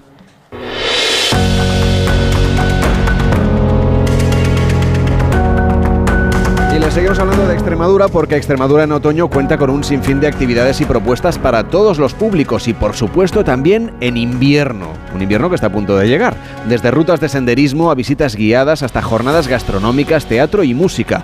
Son muchas las localidades extremeñas donde en estas fechas se van a celebrar sus fiestas de interés turístico en las que se puede vivir ese respeto ancestral por la tradición desde el punto de vista contemporáneo. Tienen ustedes muchas fiestas como la encamisa de Torrejoncillo, por ejemplo, o pueden ir ustedes a, a Jarandilla de la Vera a disfrutar de los escobazos. Ven a Extremadura este mes de diciembre y descúbrelo. Se lo contamos con el apoyo de la Junta de Extremadura. Hacemos una pausa en Gente Viajera y seguimos viajando por la provincia de Badajoz. Gente Viajera, el programa de viajes de Onda Cero con Carlas Lamelo. ¿Qué tal, vecino? Oye, al final te has puesto la alarma que te recomendé. Sí, la de Securitas Direct. La verdad, es que es fácil que puedan colarse al jardín saltando la valla. Y mira, no estábamos tranquilos. Lo sé. Yo tuve esa misma sensación cuando me vine a vivir aquí. Protege tu hogar frente a robos y ocupaciones con la alarma de Securitas Direct. Llama ahora al 900-272-272. Recuerda, 900-272-272. Para guisar, Apis. para salsear, Apis. para condimentar, Apis. para cocinar. Siempre tomate frito Apis.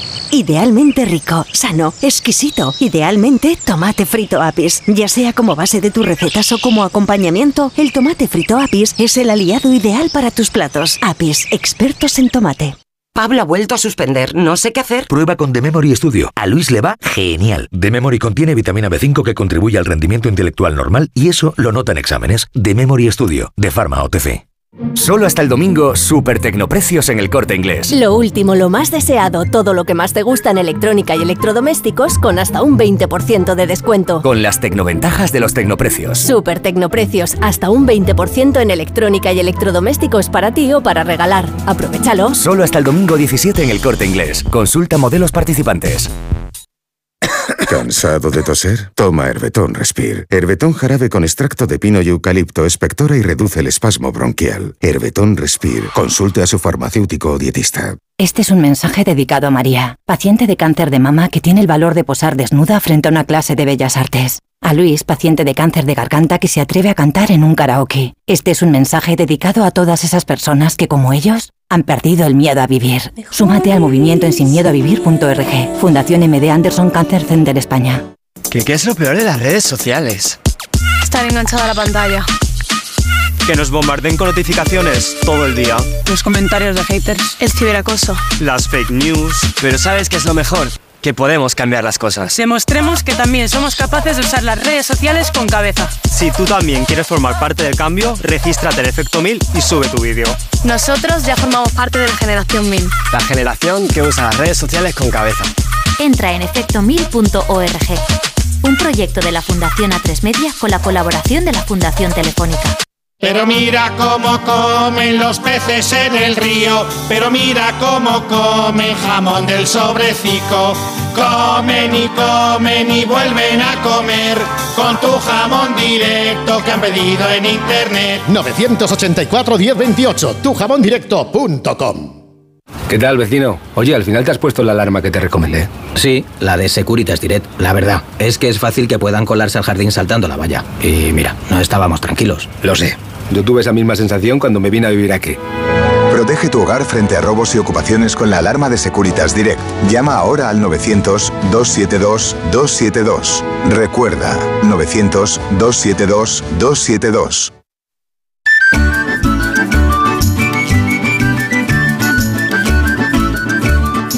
Carlas Lamelo, gente viajera.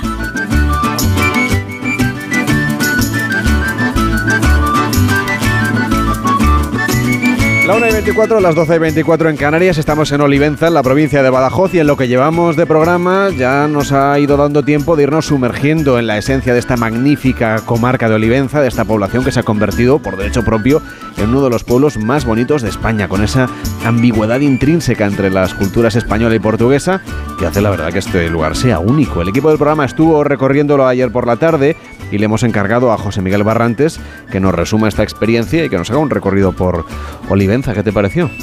Hola Carles, pues, pues me pareció una maravilla. Es un lugar, como tú dices, pues realmente especial. Y, y lo es por muchos motivos. Lo es por esa eh, perfecta simbiosis entre las esencias portuguesas y españolas de la que hablas. Eh, lo es por la omnipresencia del mármol en las calles y en los monumentos. No, no, tenemos que recordar que justo aquí al lado, en, en el Alentejo, tenemos eh, las, las, canteras de Estremoz, eh, de Barboz y, y, Villa, y Villaviciosa. Y, y, lo es por ese contraste que nos sorprende en su patrimonio con, eh, con ese contraste entre la sobriedad exterior, por un lado, eh, pero con esa inmensa riqueza en los interiores, como hemos podido comprobar en la, en la parroquia de Santa María Magdalena, y, y, que nos hace tener esa sensación continua de que detrás de cada puerta se puede encontrar un tesoro. Y luego, como no, pues eh, es especial también, como no, su, su impresionante recinto amurallado, que además es doble, y es uno de los más completos y mejor conservados de este tipo en España. Y además es un recinto amurallado que hemos tenido la suerte de admirar, de subir también, tanto de día como de noche, y que como bien dices sorprende, sorprende por su grandiosidad y por lo bien conservado que está. Sí, eh, mira, eh, Olivenza ha contado a lo largo de su historia con, con, cuatro recintos amurallados, nada más y nada menos, y han llegado hasta nuestros días pues solamente dos de ellos, el más antiguo, el medieval, que es muy curioso porque está completamente integrado en la fisionomía del casco antiguo, de manera que pues, podemos encontrarnos eh, tramos enteros a la vista con partes monumentales, como veíamos ayer, eh, pero lo mismo vamos andando y vemos tramos que se funden con las viviendas. Y luego pues tenemos la, la, muralla abaluartada que se llama, que es la cuarta eh, de ellas, la más reciente, del siglo XVII, de la que se conserva el 85% y que cuenta con tramos impresionantes como el que se extiende a ambos lados de la Puerta del Calvario y el antiguo puente voladizo, que está justo al lado de, de donde nos encontramos ahora mismo. Y claro, y luego es cierto que contrasta mucho ver desde fuera ese recinto amurallado tan imponente, luego atravesado pues, eh, de, de, del casco antiguo y descubrir después de todo ese recinto, el encanto de las calles de Olivenza, que además están, lo decíamos antes, completamente decoradas ya para la Navidad. Sí, ayer ya nos hicimos algunas fotos, ya aprovechando la, la luz navideña. Pero sí es verdad, porque atraviesas ese recinto amurallado y, y, te adentras por esas setenta y pico calles que nos contaba ayer Joaquín, nuestro guía, eh, que tiene el casco antiguo de Olivenza. Y pues nota ese encanto, esa armonía que tiene el entramado de casas blancas, los suelos de las calles con ese empedrado portugués tan, tan característico eh, que son una auténtica obra de arte bajo nuestros pies. Y luego, pues esos dos grandes espacios abiertos que invitan al encuentro, en los que desembocan muchas de todas estas calles, eh, como son las plazas de España y de Portugal, que además se encuentran unidas como en un guiño a esa simbiosis de la que hablábamos antes de las dos culturas. Eh, la, la, española y la portuguesa. Estamos aquí en compañía también de Manuel José González Andrade, que es el alcalde de Olivenza, al que le vamos a pedir que nos hable también de los itinerarios culturales que podemos hacer en el municipio, porque podemos conocer ese museo etnográfico que decíamos, podemos subir a ese torreón tan, tan imponente que tienen, pero hay muchísimas iglesias, hay incluso rutas que podemos seguir, ¿verdad?, para conocerlas. Sí, bueno, estáis haciendo una perfecta radiografía del municipio, del museo voy a hablar poco, teniendo en cuenta que nos acompaña en la mesa el director, aunque es verdad que es el elemento más visitado eh, de la localidad, digamos que un insignia turístico de, de, la localidad es el Museo Etnográfico del año 91, ¿no? que fue cuando se cuando se inauguró. ¿no? Bueno, bueno, hablando de iglesias, oye, podemos hablar de la iglesia Santa María Magdalena, por ejemplo, una joya del arte manuelino. Hay que, hay que recordar que Olivenza fue sede del obispado de Ceuta, uh -huh. que el primer obispo de Ceuta, Fray Enrique de Coimbra, fue quien, para quien se hizo esa, quien mandó a construir esa iglesia. Eh, que fue obispo de Ceuta desde el año 1512, que además fue quien dio la primera misa en, en Brasil, por eso Olivenza está hermanada con la ciudad de Belmonte, en Portugal. De hecho, Fray, Fray Enrique de Coimbra, bueno, sus restos descansan en, en, esta iglesia. No es una joya, como digo, del arte manuelino, pero bueno, también podríamos hablar de la iglesia Santa María, de Santa María del Castillo, y la plaza de Santa María del Castillo, que se construyó sobre la, la iglesia matriz del municipio, eh, con un espectacular altar mayor y con un espectacular árbol de, árbol de que es el mayor que se conserva en Europa, ¿no? Y bueno, muy cerquita, bueno, la torre del homenaje, que es donde estuvisteis ayer, la iglesia, hablando de iglesias, ¿no? De, de, la Santa Casa de Misericordia, una institución de origen portugués, fundada en 1501, aunque la iglesia, tal y como se le conoce ahora, se terminó de construir en torno a 1723. Probablemente Miguel Ángel me pueda corregir algún dato, alguna fecha de las que, de las que estoy diciendo. ¿no? Hay una excelente muestra de azulejería historiada de Manuel dos Santos, también de origen, de origen portugués. Y luego, bueno, por en las calles del municipio se pueden encontrar los distintos pasos que, que forman parte de la vía sacra que recorre el patrón de Olivenza, el Señor de los Pasos, una vez al año cuando sale a procesionar por, por las calles. José Miguel, hemos comentado alguna de estas iglesias con el alcalde. A ti te han llamado mucho la atención, por ejemplo, una foto que has querido sacar es la de Santa María, que te ha llamado especialmente la atención. Sí, la de Santa María del, Castillo, porque bueno, allí tenemos el, célebre árbol de Jesé, con ese árbol genealógico de María y José que, bueno, con sus, la verdad es que impone cuando lo ves porque son 10 metros nada más y nada menos de altura y es el más grande que existe en la actualidad, o sea que es una maravilla que hay que entrar adentro de la iglesia para, para poder admirarlo. Claro, esa iglesia de Santa María del Castillo en realidad ya nos da una pista de lo que se encuentra justo al lado de la misma plaza, José Miguel, que es otro de los puntos que tú también quieres significar. Eso es, que es la, la torre de la que venimos hablando ya durante todo el programa, que ya empezó ya Víctor Herranz a, a ya nos la al principio del programa, que y además damos fe de que le, de que le encantó porque eh, subió, subió do, dos veces. Dos veces nada más y nada menos, las 17 rampas de la... Víctor, eres un campeón, ¿eh? bueno, y había que bajar un poco la, la comida, esa que se come muy bien. ¿Verdad? Y, y, nada, y luego también apuntaba Víctor que, eh, que, es muy interesante también, justo arriba, cuando eh, llegas a lo alto de la torre, eh, pues tienes ese, el, el, matacán, que es ese balcón al cual te puedes asomar. Y bueno, para los que no tengan problema con, con el vértigo, asomarse es toda una, una experiencia. Así que dejamos ahí el dato porque para que lo quiera disfrutar. Y durante mucho tiempo, aquí portugueses y españoles se enfrentaron en batallas por hacer suya Olivenza, bueno, para decirlo bien, portugueses y, y, castellanos. En 1801, en la conocida como Guerra de las Naranjas, los españoles, Víctor, consiguieron finalmente la anexión de este territorio, cedido a, a los lusos en 1297. O sea, estamos en un enclave estratégico. Desde luego, y una campaña militar que, por cierto, se ve retratada en el cuadro Godoy como general de Goya, nada más ni nada menos. Parece comprensible que se quiera hacer pues, pues con Esta plaza, eh, Olivenza, es una localidad con un, gran patrimonio. Eh, todos estos conflictos le dejaron verdaderas joyas militares para disfrutar como un enano, como el Alcázar o la Torre del Homenaje de la que hablábamos, y la muralla medieval.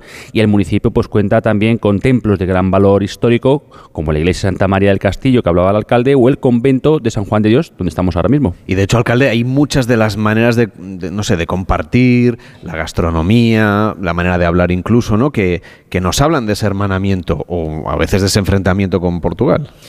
Bueno, no vamos a hablar de enfrentamiento ni mucho menos. Ahora no, ahora no. hoy en día no. Es mucho más lo que, lo que nos une y Olivenza es producto de esa historia compartida, ¿no? Pero, pero es que desde, desde, el inicio de la fundación de la ciudad, por la orden templaria, hemos pasado más tiempo siendo portugueses que siendo españoles. Eso se puede ver, eh, lo, lo, habéis podido ver en la arquitectura oliventina, lo podemos ver especialmente con los monumentos del siglo XVI, se puede ver en los odónimos de las calles también, que están en, en español y, y, en portugués. Y bueno, es, es un, una cuestión que, que desde el ayuntamiento también, también desde el museo, eh, trabajamos de manera continua. Entendemos que Olivenza tiene ahí un potencial y tiene una singularidad que no tiene ningún otro municipio de la península ibérica. Hemos hablado mucho de historia, mucho de patrimonio, mucho de esa biculturalidad que tienen conjuntamente con Portugal, pero también hay mucha naturaleza por aquí en el entorno. Si uno viene a Olivenza, se hospeda aquí, pues puede ir a la Sierra de Alor, puede ir al Queva, puede hacer actividades también de turismo activo, ¿verdad? Sí, bueno, Sierra de Alor destaca, ¿no? Destaca bastante teniendo en cuenta que estamos hablando de los llanos de Olivenza es una sierra de en torno, si no me equivoco, a 600 metros de, altitud, donde hay una flor muy característica, que es la rosa de, Alejandría, que florece durante pocos días del año, pero que es muy visitada. ¿no? Además, da historia también en esa, en esa sierra del horno. Y luego tenemos la suerte también de tener Alqueva pues, eh, prácticamente en el, en el término municipal, ¿no? pegada a una pedanía que es que es Villarreal, que es, ya lo habéis hablado antes, ¿no? el mayor lago de, de Europa, que da unas potencialidades tremendas. ¿no? Ahí tenemos un embarcadero nosotros, pero seguimos trabajando para aumentar esas potencialidades ahora también con este plan de sostenibilidad turística que, llegó a la comarca de Olivenza. ¿Y cuándo, en qué época del año podemos venir a ver esa rosa de Olivenza? Eh, perdón, esa rosa de Alejandría, aquí en Olivenza. Eh, depende del año, marzo, abril, depende. A veces florece antes, a veces después, pero sobre, ese, sobre esa fecha. Y son 10 días, 15 días, ¿no? Que aquí Miguel Ángel también que puede corroborarlo. Son 10 o 15 días eh, que se puede visitar, que bueno, la verdad es que hay una, hablando de procesiones antes, eso no deja de ser otra procesión de gente visitando esta flor, visitando esa Sierra de Alor en ese momento, aunque cualquier momento del año la sierra es espectacular. ¿eh? Pues voy a saludar a Miguel Ángel Vallecillo, que es director del Museo Etnográfico de Olivenza. ¿Cómo está? Muy buenos días. Buenos días. Háblenos un poco de, esa rosa de Alejandría. Vamos a explicarle a la gente viajera cuándo tiene que venir y sobre todo por qué es tan singular y por qué y por qué se puede reproducir aquí, no en otros lugares de España. No, en otros lugares también se reproduce. Si vais a Burguillo, vais a esa zona de Sierra también se aparece. Sí que es cierto que aquí eh, se da con bastante intensidad y sobre todo en los meses, el alcalde ha dicho marzo, abril, yo digo abril y primeros de mayo. Y bueno. Mm, no solamente invito a ver la rosa Alejandría, que es precioso, sino también la orquídea. Hay cuatro tipos de orquídeas preciosas. Y el problema está en que hay que acostumbrar a la gente a respetarlo. Es muchísima, lo dice el alcalde, lo ha dicho, muchísima la gente que se desplaza a esa sierra muchas veces... Pero no me diga que no son civilizados cuando vienen por aquí. Mm, hay que poner orden de vez en cuando y sí que es cierto que esa rosa no se puede arrancar porque si la arrancas no va a fructificar más en un jarrón ni en nada. Igual que las orquídeas tampoco y las orquídeas son preciosas. Lo que nos ha llamado mucho la atención, hemos podido visitar, Víctor, es el Museo Etnográfico González Santana en Olivenza. Abrió sus puertas en el año 85, actualmente se ubica en tres edificios, en el Alcázar, en la Panadería del Rey y el edificio de la antigua Cámara Agraria. A lo largo del año llevan a cabo una media de 15 exposiciones, hay 28 salas de exposiciones permanentes, donde uno casi puede viajar en el tiempo, y esto sí que es un viaje en el tiempo juntamente con el que hacíamos con, con, Rebeca antes, porque uno puede meterse, no sé, en una barbería de hace un, tiempo, en una escuela, en la forma de vida agraria, sobre todo en el arte sacro, hay 5.300 piezas expuestas, Víctor. Sí, y unos espacios que cuentan, pues como decías, con salas relativas al almazar, a la zapatería, a la cerámica, a la bodega, a la herrería y a la carpintería de la localidad. Una auténtica joya que recuerda tiempos pasados y cuyas piezas en su mayoría fueron donadas por Francisco González Santana. De ahí el nombre del museo y del pueblo oliventino. Y por cierto, ayer había una presentación de un libro. Efectivamente, y aquí tengo un libro en mis manos que es el Museo Etnográfico Extremeño González Santana, 25 años creando emociones, un 25 aniversario que fue en el año 2016 y donde hay indexadas muchas de las obras que ustedes tienen porque el museo es rico en la exposición, pero me parece que los almacenes, porque no tienen espacio para exponerlo todo, tienen también otras muchas joyas. Pues 10.500 piezas. 10.500 piezas. Y nos acaba de llegar la mejor, sin duda, ahora mismo que tenemos de farmacia. Una de las grandes exposiciones de farmacia, pero que tenemos que catalogar. 120 cajas. Pero ya hay un espacio como una recreación de una farmacia antigua, ¿no? Es un espacio que tenemos que está dedicado a medicina y farmacia. Exacto, es como una botica, pero también consulta médica. Efectivamente. Entonces, ¿la finalidad cuál es? Eh, todas estas piezas que tenemos, sacarlas a relucir en exposiciones no permanentes, sino temporales y luego llevarlas por los distintos pueblos de Extremadura. Ahora, por ejemplo, hay una, tanto que habláis del lago de Alqueva, el lago de Alqueva también reparte cultura. Nosotros estamos, gracias aquí al ayuntamiento también, hermanados con Ferreira do Alentejo y hermanados con Aldeia da Luz. Y en Aldeia da Luz tenemos una exposición que es La Mujer en la Raya los distintos trabajos que ha desarrollado la mujer desde la prehistoria a la actualidad. Que seguramente han sido silenciados durante mucho tiempo o poco visibilizados. ¿no? Poco Y pues vamos a reivindicarlo. Cuéntenos un poco por qué es tan importante el papel que ha tenido la mujer durante tanto tiempo en la historia de esta comarca, de este territorio. Pero no solamente en la comarca, sino también en, en, en todo sitio. Fue la manera de sacar adelante cosas recientes. Eh, cuando habláis de contrabando, no penséis que era el hombre el que llevaba el contrabando, la mujer era la que repartía prácticamente el contrabando y fue la que dio vida a muchas familias aquí en Olivenza y en la zona toda de la raya. La labor de la mujer fue impresionante. Me han contado que mucha gente mayor del lugar o del entorno, gente que viene, viajeros que llegan hasta aquí, cuando llegan al museo un poco se emocionan, ¿no? Porque entran en lugares como la escuela, donde ven una recreación, bueno, una recreación no, es, digamos, ustedes lo que hacen es coger objetos reales de otros tiempos y ponerlos de tal manera que uno realmente se mete en esa escuela de hace tanto tiempo, o en la barbería que decíamos antes, o en el taller de costura, en el taller de sastrería, en una casa antigua, por ejemplo, de ya de cierto sí. poder adquisitivo y se emocionan porque viajan de alguna manera a su infancia. Eh, tú lo acabas de leer en el libro, mm. 25 años creando emociones. Eh, te voy a contar, os voy a contar una cosa que es curiosísima. Nosotros desde el año 2013 tenemos un programa que se llama Reminiscencia. Ese programa es con personas que tienen Alzheimer, Parkinson y demencia. ¿Qué hacemos? Eh, durante la pandemia lo tuvimos que paralizar, lo hemos reactivado otra vez. ¿Y de qué se trata? De llevar eh, material a esas personas que lo han utilizado durante toda su vida. Por ejemplo, ahora llega febrero, el mes de la matanza, le llevamos material relacionado con la matanza. Lo tocan, lo usan y después hacemos un taller, es decir, eh, compramos carne, guisamos, ellos guisan.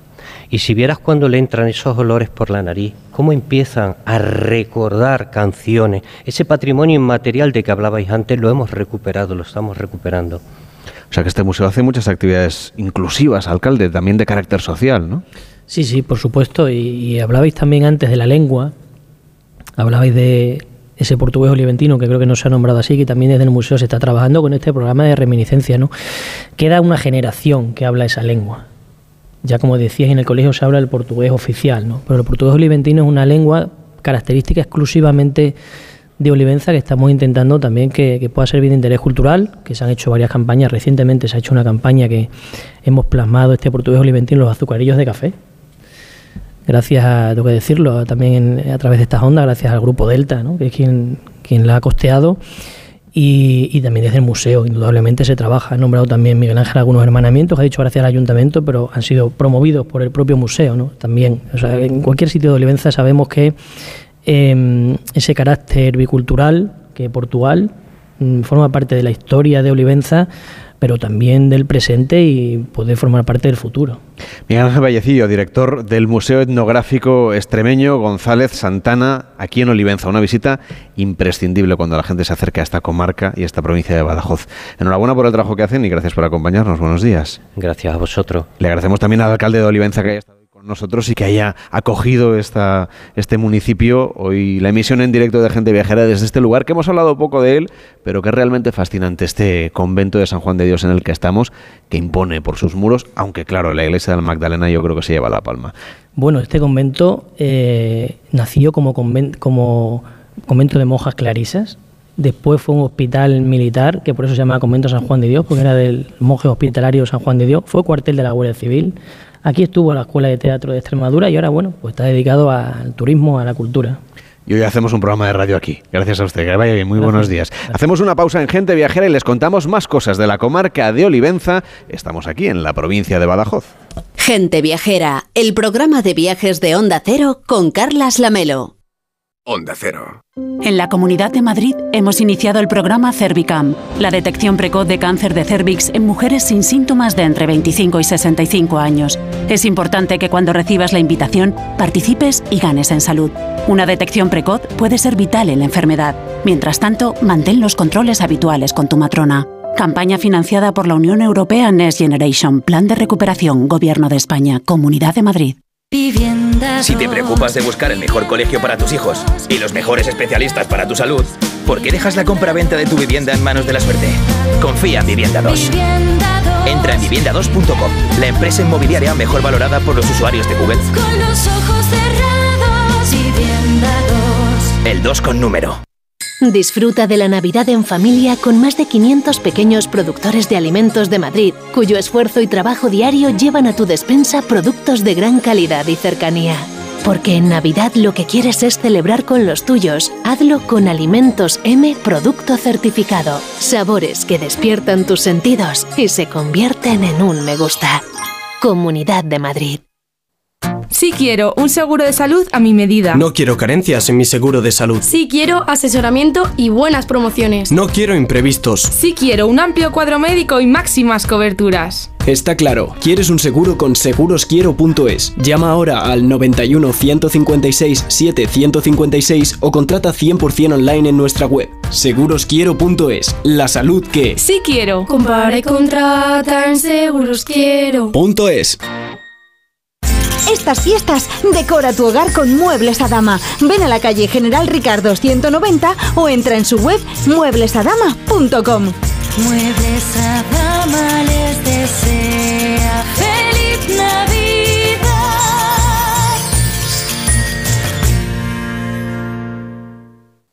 Disfruta de la Navidad en familia con más de 500 pequeños productores de alimentos de Madrid, cuyo esfuerzo y trabajo diario llevan a tu despensa productos de gran calidad y cercanía. Porque en Navidad lo que quieres es celebrar con los tuyos, hazlo con Alimentos M Producto Certificado. Sabores que despiertan tus sentidos y se convierten en un me gusta. Comunidad de Madrid. Liquidación total fin de año en Ocasión Plus. Más de 8.000 coches con descuento y ahorro de hasta el 30%. Encuentra tu nuevo coche a un precio imbatible. Solo hasta fin de mes. ¡Corre! ¡Las mejores ofertas vuelan! Ocasión Plus. 15 centros en Madrid. Nuevas tiendas en Fuenlabrada, Arganda y Torrejón. Localiza tu centro más cercano en ocasiónplus.com. Abierto sábados y domingos.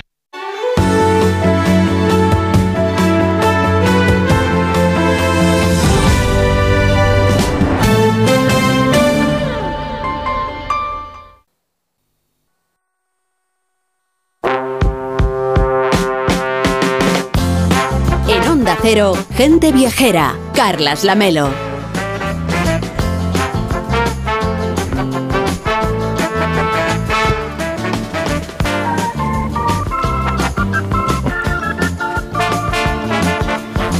Y los 11 municipios que conforman la comarca de Olivenza, que hoy estamos conociendo, destacan por la diversidad de su paisaje, por la dehesa, por las zonas de cultivo, por el bosque mediterráneo, también por la cultura, la importancia del agua.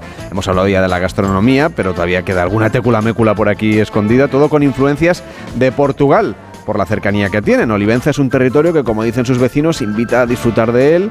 Hay una gran cantidad de proyectos y de planes para impulsar iniciativas compartidas y hoy vamos a hablar de algunas de ellas con Joaquín Fuentes, que es gerente de la Asociación para el Desarrollo Rural para la comarca de Olivenza y guía de turismo de Extremadura. ¿Qué tal está? Muy buenos días. ¿Qué tal? Buenos días. Y que nos acompañó ayer en este recorrido por Olivenza, que yo creo que hemos contado casi todo, pero alguna cosa nos queda por explicar. ¿Qué tal lo hemos hecho? Siempre se quedan algunas cositas en el tintero, pero yo creo que lo hemos pasado bastante bien. Y está con nosotros también eh, Ramón Díaz Farias, que es alcalde de Villanueva del Fresno, es diputado del área de Recursos Humanos y Régimen Interior de la comarca de Olivenza, de la Diputación. Está aquí también con nosotros. ¿Qué tal? Muy buenos días. Buenos días. Y la verdad es que nos han customizado todo el estudio. Vamos a poner ahora una foto enseguida en las redes sociales con el auténtico protagonista, seguramente de lo que vamos a contar enseguida, porque aquí hay que conocer muy a fondo el, el gurumelo. Por eso ustedes tienen el plan de poner en marcha un centro de interpretación. El gurumelo, intuyo yo, que es eh, alguna de las variantes de estas setas que tenemos por aquí. La que tienes al lado. Esta, la grande. La grande, la manita ponderosa. Este, y que este, está buenísima, además, ¿no? Además. ¿Cómo, la, ¿Cómo hay que prepararla bien? Asado siempre. La, la mejor es asada, pero bueno, ahí se puede acompañar con cualquier otro. eh, A esta hora que estamos hablando, pues con arroz, con garbanzos, con mm, judías blancas, pero fundamentalmente el gurumelo solo ya es un manjar. Y además es, es algo realmente original de aquí, es decir, que es, que, que es algo que hay que venir a buscar. Está escondido y tienes que venir a buscarlo, por eso organizamos una feria eh, de- del 22 al 24 de marzo del año que viene, a que invitamos que puedan participar en la misma y, y los llevamos al campo para que puedan ir a, a buscarla, encontrarla y después disfrutar de la feria durante todo el día en nuestro municipio. Claro, lo importante es dar a conocer, como decíamos, no solamente lo que es la parte gastronómica, que es uno va a un restaurante y, lo puede conocer, sino la implicación con el territorio. Por eso tienen ese proyecto para crear el centro de interpretación del Gurumelo, que está previsto que, sea un regalo de Reyes seguramente ya para el año 2024, que es lo que se va a poder ver en este centro de interpretación. Bueno, aquí hemos puesto una serie de, réplicas de, setas, pues tenemos desde la seta pipa que, que tiene propiedades medicinales hasta otro tipo de, de setas, el boletus satanás, que, que nos podemos encontrar en el término municipal de Villanueva del Fresno y por supuesto en, en el término municipal de cualquiera de los municipios de la comarca de Olivenza. La riqueza micológica de esta zona es algo desconocida, pero el gurumelo sí tiene algo especial, es que dentro de las setas es la reina de las setas de primavera.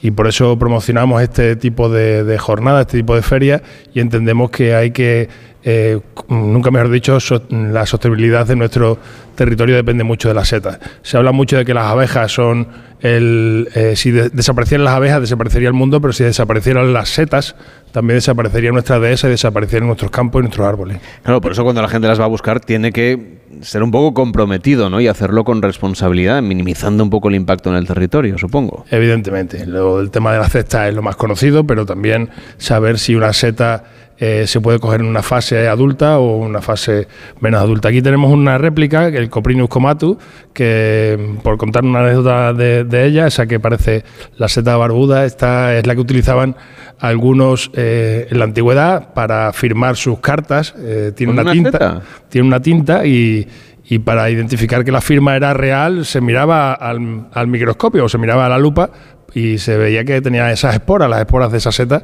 para identificar. Es decir, no era un correo verificado, pero como los de actualmente. Era pero como un burofax, pero con una seta. este Exactamente. caso. Irene, ¿tú cómo llevas lo de coger setas? ¿Tienes experiencia? Pues mira, tengo que decirte que no, que tengo experiencia en comérmelas. O sea, y el gurumelo, de verdad, eh, bueno, muy, muy, muy recomendable. A mí me encanta con arroz, me encanta mm, en, como en caldereta y me parece que nadie puede perderse la época del gurumelo porque es espectacular. ¿Y sabes cocinarlas? Porque comerlas ya has dicho que sí, pero... Bueno, mm, deja de hacerme preguntas difíciles, lamelo. O sea, he dicho que mm, cocinas divinamente. Pero no mientas. Es que me lo han dicho, es verdad. Si es verdad o no, no lo sé, porque nunca Uy. he tenido la suerte de sentarme a tu mesa. Ah. Aquí Víctor Herranz dice que sí. Ah, bueno. Hace muy buen cocido, hay que decirlo. Ah, eh, pues, claro, una no cosa es el cocido y otra cosa es eh, mm, cocinar un gurumelo, sea.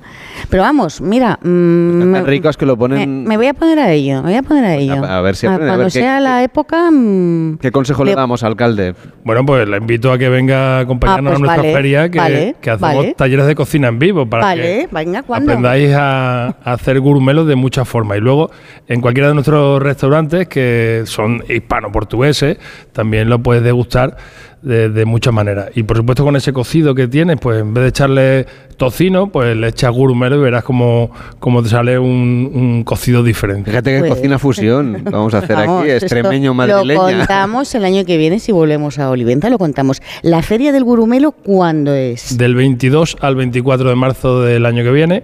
Eh, siempre suele ser por la fecha de San José, porque es la época donde eh, se prevé que, que haya más haya más seta. Ya sabéis que esto es una seta silvestre, este año hemos tenido una sequía eh, mala, pero como el, tiene que otoñar y este año está otoñando bastante bien, nuestra dehesa está preciosa, estáis en, el- en la zona donde están las mejores dehesas del mundo, eh, en esta parte de la provincia de Badajoz, en Villanueva del Fresno, pues espectacularmente mucho más, Eh, pero tengo que deciros que este año se prevé que la campaña de setas va a ser muy buena y te invito a que vengas al campo a recogerla. A la Melo también le invitas, ¿no? A la melo también, claro. A recogerlas y a cocinarlas. Pero tienes que Nos descubrir, apuntas juntos al curso. te tengo que enseñar a que la descubras, porque si no, no la vas a encontrar. Claro, es que hay que encontrar, es que ese es el truco. y me- me- pero de verdad que lo explica. Solo hay- ponéis Hay dificultades. otras, hay otras zonas de setas en España donde de eso no se habla.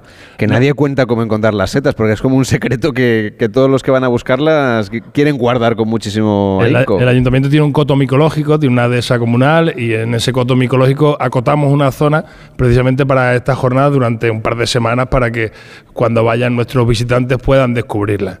Eh, se encuentra bajo tierra, no es la criadilla, se ve ese tamaño porque ya está fuera de, de la tierra, eh, pero eh, tenemos allí una serie de guías que solamente le falta que te indiquen con un, un rotulador luminiscente, "Ay, pincha aquí que aquí puedes O sacar. sea que las encontramos seguro. Seguro. O sea, pero esta, esta seta que tengo yo aquí, esta reproducción, ¿es del tamaño Pueden llegar a pesar ese. O sea, pueden, ¿Pueden llegar, llegar a tener ser ese así de tamaño. grandes? Sí. Pero estos son, no sé, 25 centímetros de seta. Sí, y dos kilos y pico. Madre mía. ¿Cómo nos vamos a poner? Pero además del gurumel hay otras muchas cosas, porque antes eh, Irene nos ha hablado, por ejemplo, de hacer un recorrido por Alqueva. Y justamente en Villanueva del Fresno, que es uno de los municipios que hay al entorno del lago de Alqueva, la parte española, el 70% además de esta zona está protegida por la Red Natura 2000. Es decir, que para ustedes también es un activo de promoción turística muy relevante. Sí, la Red Natura 2000, la zona cepa de esas de Jerez, pues nos aporta que en esta época tengamos un gran anidamiento de, de una gran visita de grullas, estas que hacen gru gru, que en estos atardeceres, anoche podías haber ido para allá y hubieras visto un espectáculo de la naturaleza cuando van a sus dormideros y luego durante todo el año, en la época de primavera, verano, la rueda de la butarda, la butarda es el ave más pesada que, que existe. Es como una gallina grande, ¿verdad? No, es más que un pavo. Eso sí, pero que ni vuela ni nada. Sí, vuela. sí Pero vuela. vuela muy poco. Vuela poco, tiene un, un corto recorrido, hace una rueda, o sea, es, es un espectáculo que ver un, un ave de esta envergadura en el suelo haciendo esos saltos espectaculares en el cortejo con, con las hembras. Y esto se puede ver en, en Villanueva del Fresno, en, en nuestra zona también de la dehesa comunal. Tenemos una dehesa comunal de unas 5.000 hectáreas que heredamos porque desde aquí, desde Olivenza, nos colonizaron, nos destruyeron nuestro pueblo, pero nosotros fuimos fuertes, reconstruimos y nos cedieron una dehesa para poderlo repoblar. Pero yo lo que veo es que aquí están todos centrados en el futuro más que en el pasado de la historia. Nos hablaba usted de, de ver ese atardecer, pero ya cuando se hace de noche, nos destacaba antes Irene que aquí tenemos uno de los cielos más limpios de España, más libres de contaminación lumínica, y ustedes tienen una visita, una iniciativa que se llama Dark Sky Alqueva, es decir, el cielo negro de, de, de Alqueva. ¿En qué consiste? Bueno, eh, tenemos este el primer destino turístico internacional eh, con el cielo protegido. Eh, tenemos una zona de, eh, especial para la observación de, de nuestro cielo, eh, tanto en, en la comarca Olivenza como en el Alentejo portugués. Y en ese sentido, pues estamos trabajando en esa estrategia de Extremadura Buenas noches, pero con la diferencia de que tenemos eh, al otro lado un país que ha copiado nuestra estrategia y que estamos trabajando para dinamizar. Y por supuesto, esto al final, cuando uno tiene que observar las estrellas, tiene que observar de noche. Por lo tanto, después se quedan a dormir en el entorno. Y estamos en conversación también con Joaquín Fuentes, que decíamos que es eh, guía turístico, nos acompañó ayer, además de gerente de la Asociación para el Desarrollo Rural para la comarca de Olivenza. Y tienen ustedes también una iniciativa curiosa, se llama Tierra Deseada, juegan con esa, con esa palabra del deseo y la dehesa. ¿Qué significa tener esa acreditación? ¿Qué es, qué es lo que promueve esta tierra deseada? Eh, Tierra Deseada es una marca de calidad territorial que precisamente se acaba de presentar hace poquito y es una especie de marca paraguas eh, que asocia pues eh, los productos, los servicios, los eventos culturales y turísticos que se celebran en la comarca a una imagen y a un eslogan concreto. Es una manera un poco pues de hacer comarca. Además, la, la expresión tierra deseada es interesante porque es una mezcla eh, de, de esa, que es uno de los paisajes más importantes que tenemos en nuestra comarca, con la idea de deseo. No es deseada, sino deseada. ¿no? Y mm, un poco la idea que pretende transmitir es que nuestra comarca, nuestros 11 municipios, son un espacio interesante y atractivo para vivir en él, para disfrutarlo y para venir a hacer turismo. ¿no? Y además, en clara conexión con Portugal, tienen ustedes una iniciativa que se llama Ruta sin Barreras, que justamente une cinco comarcas. Son tres de Portugal, una de Extremadura, una de Francia. Eh, exactamente, ¿en qué consiste esta Ruta sin Barreras? Es un proyecto de cooperación en el que venimos trabajando hace ya mucho tiempo para fomentar el, el turismo accesible, que esto es muy importante, ¿no? Hacer eh, disfrutable nuestros recursos, nuestros restaurantes, nuestros monumentos, nuestros paisajes a todas las personas eh, independientemente de su condición. ¿no? Eh, ahí, hacia ahí va el turismo y es un factor desde luego de calidad. Si ya habéis conocido Olivenza, por ejemplo, habéis visto que es una localidad muy accesible, se camina su- muy bien por sus calles, pero esto es una meta que nunca está conseguida. Podemos avanzar muchísimo y es casi obligación de todos nuestros pueblos mejorar la accesibilidad a nuestros espacios. Yo creo que nos cuente esto que más o menos de manera transversal hemos venido explicando a lo largo de todo el programa, que ese carácter bicultural, el hecho de compartir con los portugueses parte de la lengua, parte de las tradiciones, parte de la arquitectura, parte de la gastronomía, eso cómo se vive eh, a nivel de calle, en los vecinos de Olivenza. Bueno, eso es algo que se percibe mucho, por ejemplo, en Olivenza, Itáliga. Aquí en la comarca tenemos dos pueblos que han sido Portugal hasta principios del siglo XIX, pero es que el resto de pueblos de las comarcas han sido históricamente fronterizos, con lo cual esa mezcla en mayor o menor medida se percibe en todos los aspectos. Lo ha comentado aquí, por ejemplo, el alcalde, todavía las personas mayores tienen el portugués como lengua materna, el patrimonio portugués se percibe en todos los lados, los nombres de las calles habéis fijado que están en portugués, en español, en Olivenza, pero insisto que las otras localidades también tienen una eh, gran conexión con Portugal. Hay que tener en cuenta también del punto de, de, vista del turismo, nuestra comarca es muy accesible, está muy cerquita de la nacional, de la autovía Madrid-Lisboa, cerquita de Badajoz, y tenemos dos pasos fronterizos, uno en Olivenza y otro en Villanueva del Fresno. No me gusta mucho hablar de la palabra frontera, porque yo suelo pensar que aquí no tenemos frontera, nada impide todo tipo de relaciones, sobre todo en torno al embalse de Alqueva, se pueden hacer rutas circulares eh, conociendo tanto nuestra comarca como el otro lado del río Guadiana. Y eso es un poco un valor añadido, hacer ese circuito entrando por un sitio, por el norte y saliendo por el sur, ¿vale? Si ustedes entran ahora mismo en arroba gente viajera OCR en Instagram, van a ver enseguida publicada todo lo que es el recorrido, saben los oyentes que lo publicamos en las redes sociales, las experiencias que vive el equipo de gente viajera cuando viaja a lugares como Olivenza, nuestro notario es Víctor Herranz, que además se lo cuenta aquí en la radio, claro, que eso es lo que tiene interés, que es lo que hemos hecho, que es lo que ha hecho el equipo del programa durante estos días. Pues la verdad que aparte de verles a los colaboradores hacer mil fotos al campo extremeño y a la ciudad de Olivenza, les hemos visto disfrutar mucho del aceite, del jamón, del cordero, del solomillo, del bacalao dorada, de un sinfín de quesos y de las dulcerías de Olivenza, que con las navidades en ciernes creo que vamos a tener que ponerles a hacer un poco más de ejercicio. Bueno, ahora nos vamos a quedar camino de Granada, donde mañana hacemos el programa en directo, les vamos a mandar al Geoparque, eso sí, pero de Olivenza y de toda esta marca ¿qué más le podemos contar a los oyentes? Pues mira, que cuando vayan los viajeros a visitar la Torre del Homenaje y el Museo Etnográfico verán una placa dedicada al enterramiento del Vasco de Gama. Que investiguen qué Vasco de Gama es porque no es el explorador. Pues mañana estaremos en Granada haciendo gente viajera en directo. Ahora llega noticias. Fin de semana sigue la programación de Onda Cero. Mañana vuelve gente viajera. Que pasen una feliz tarde de sábado.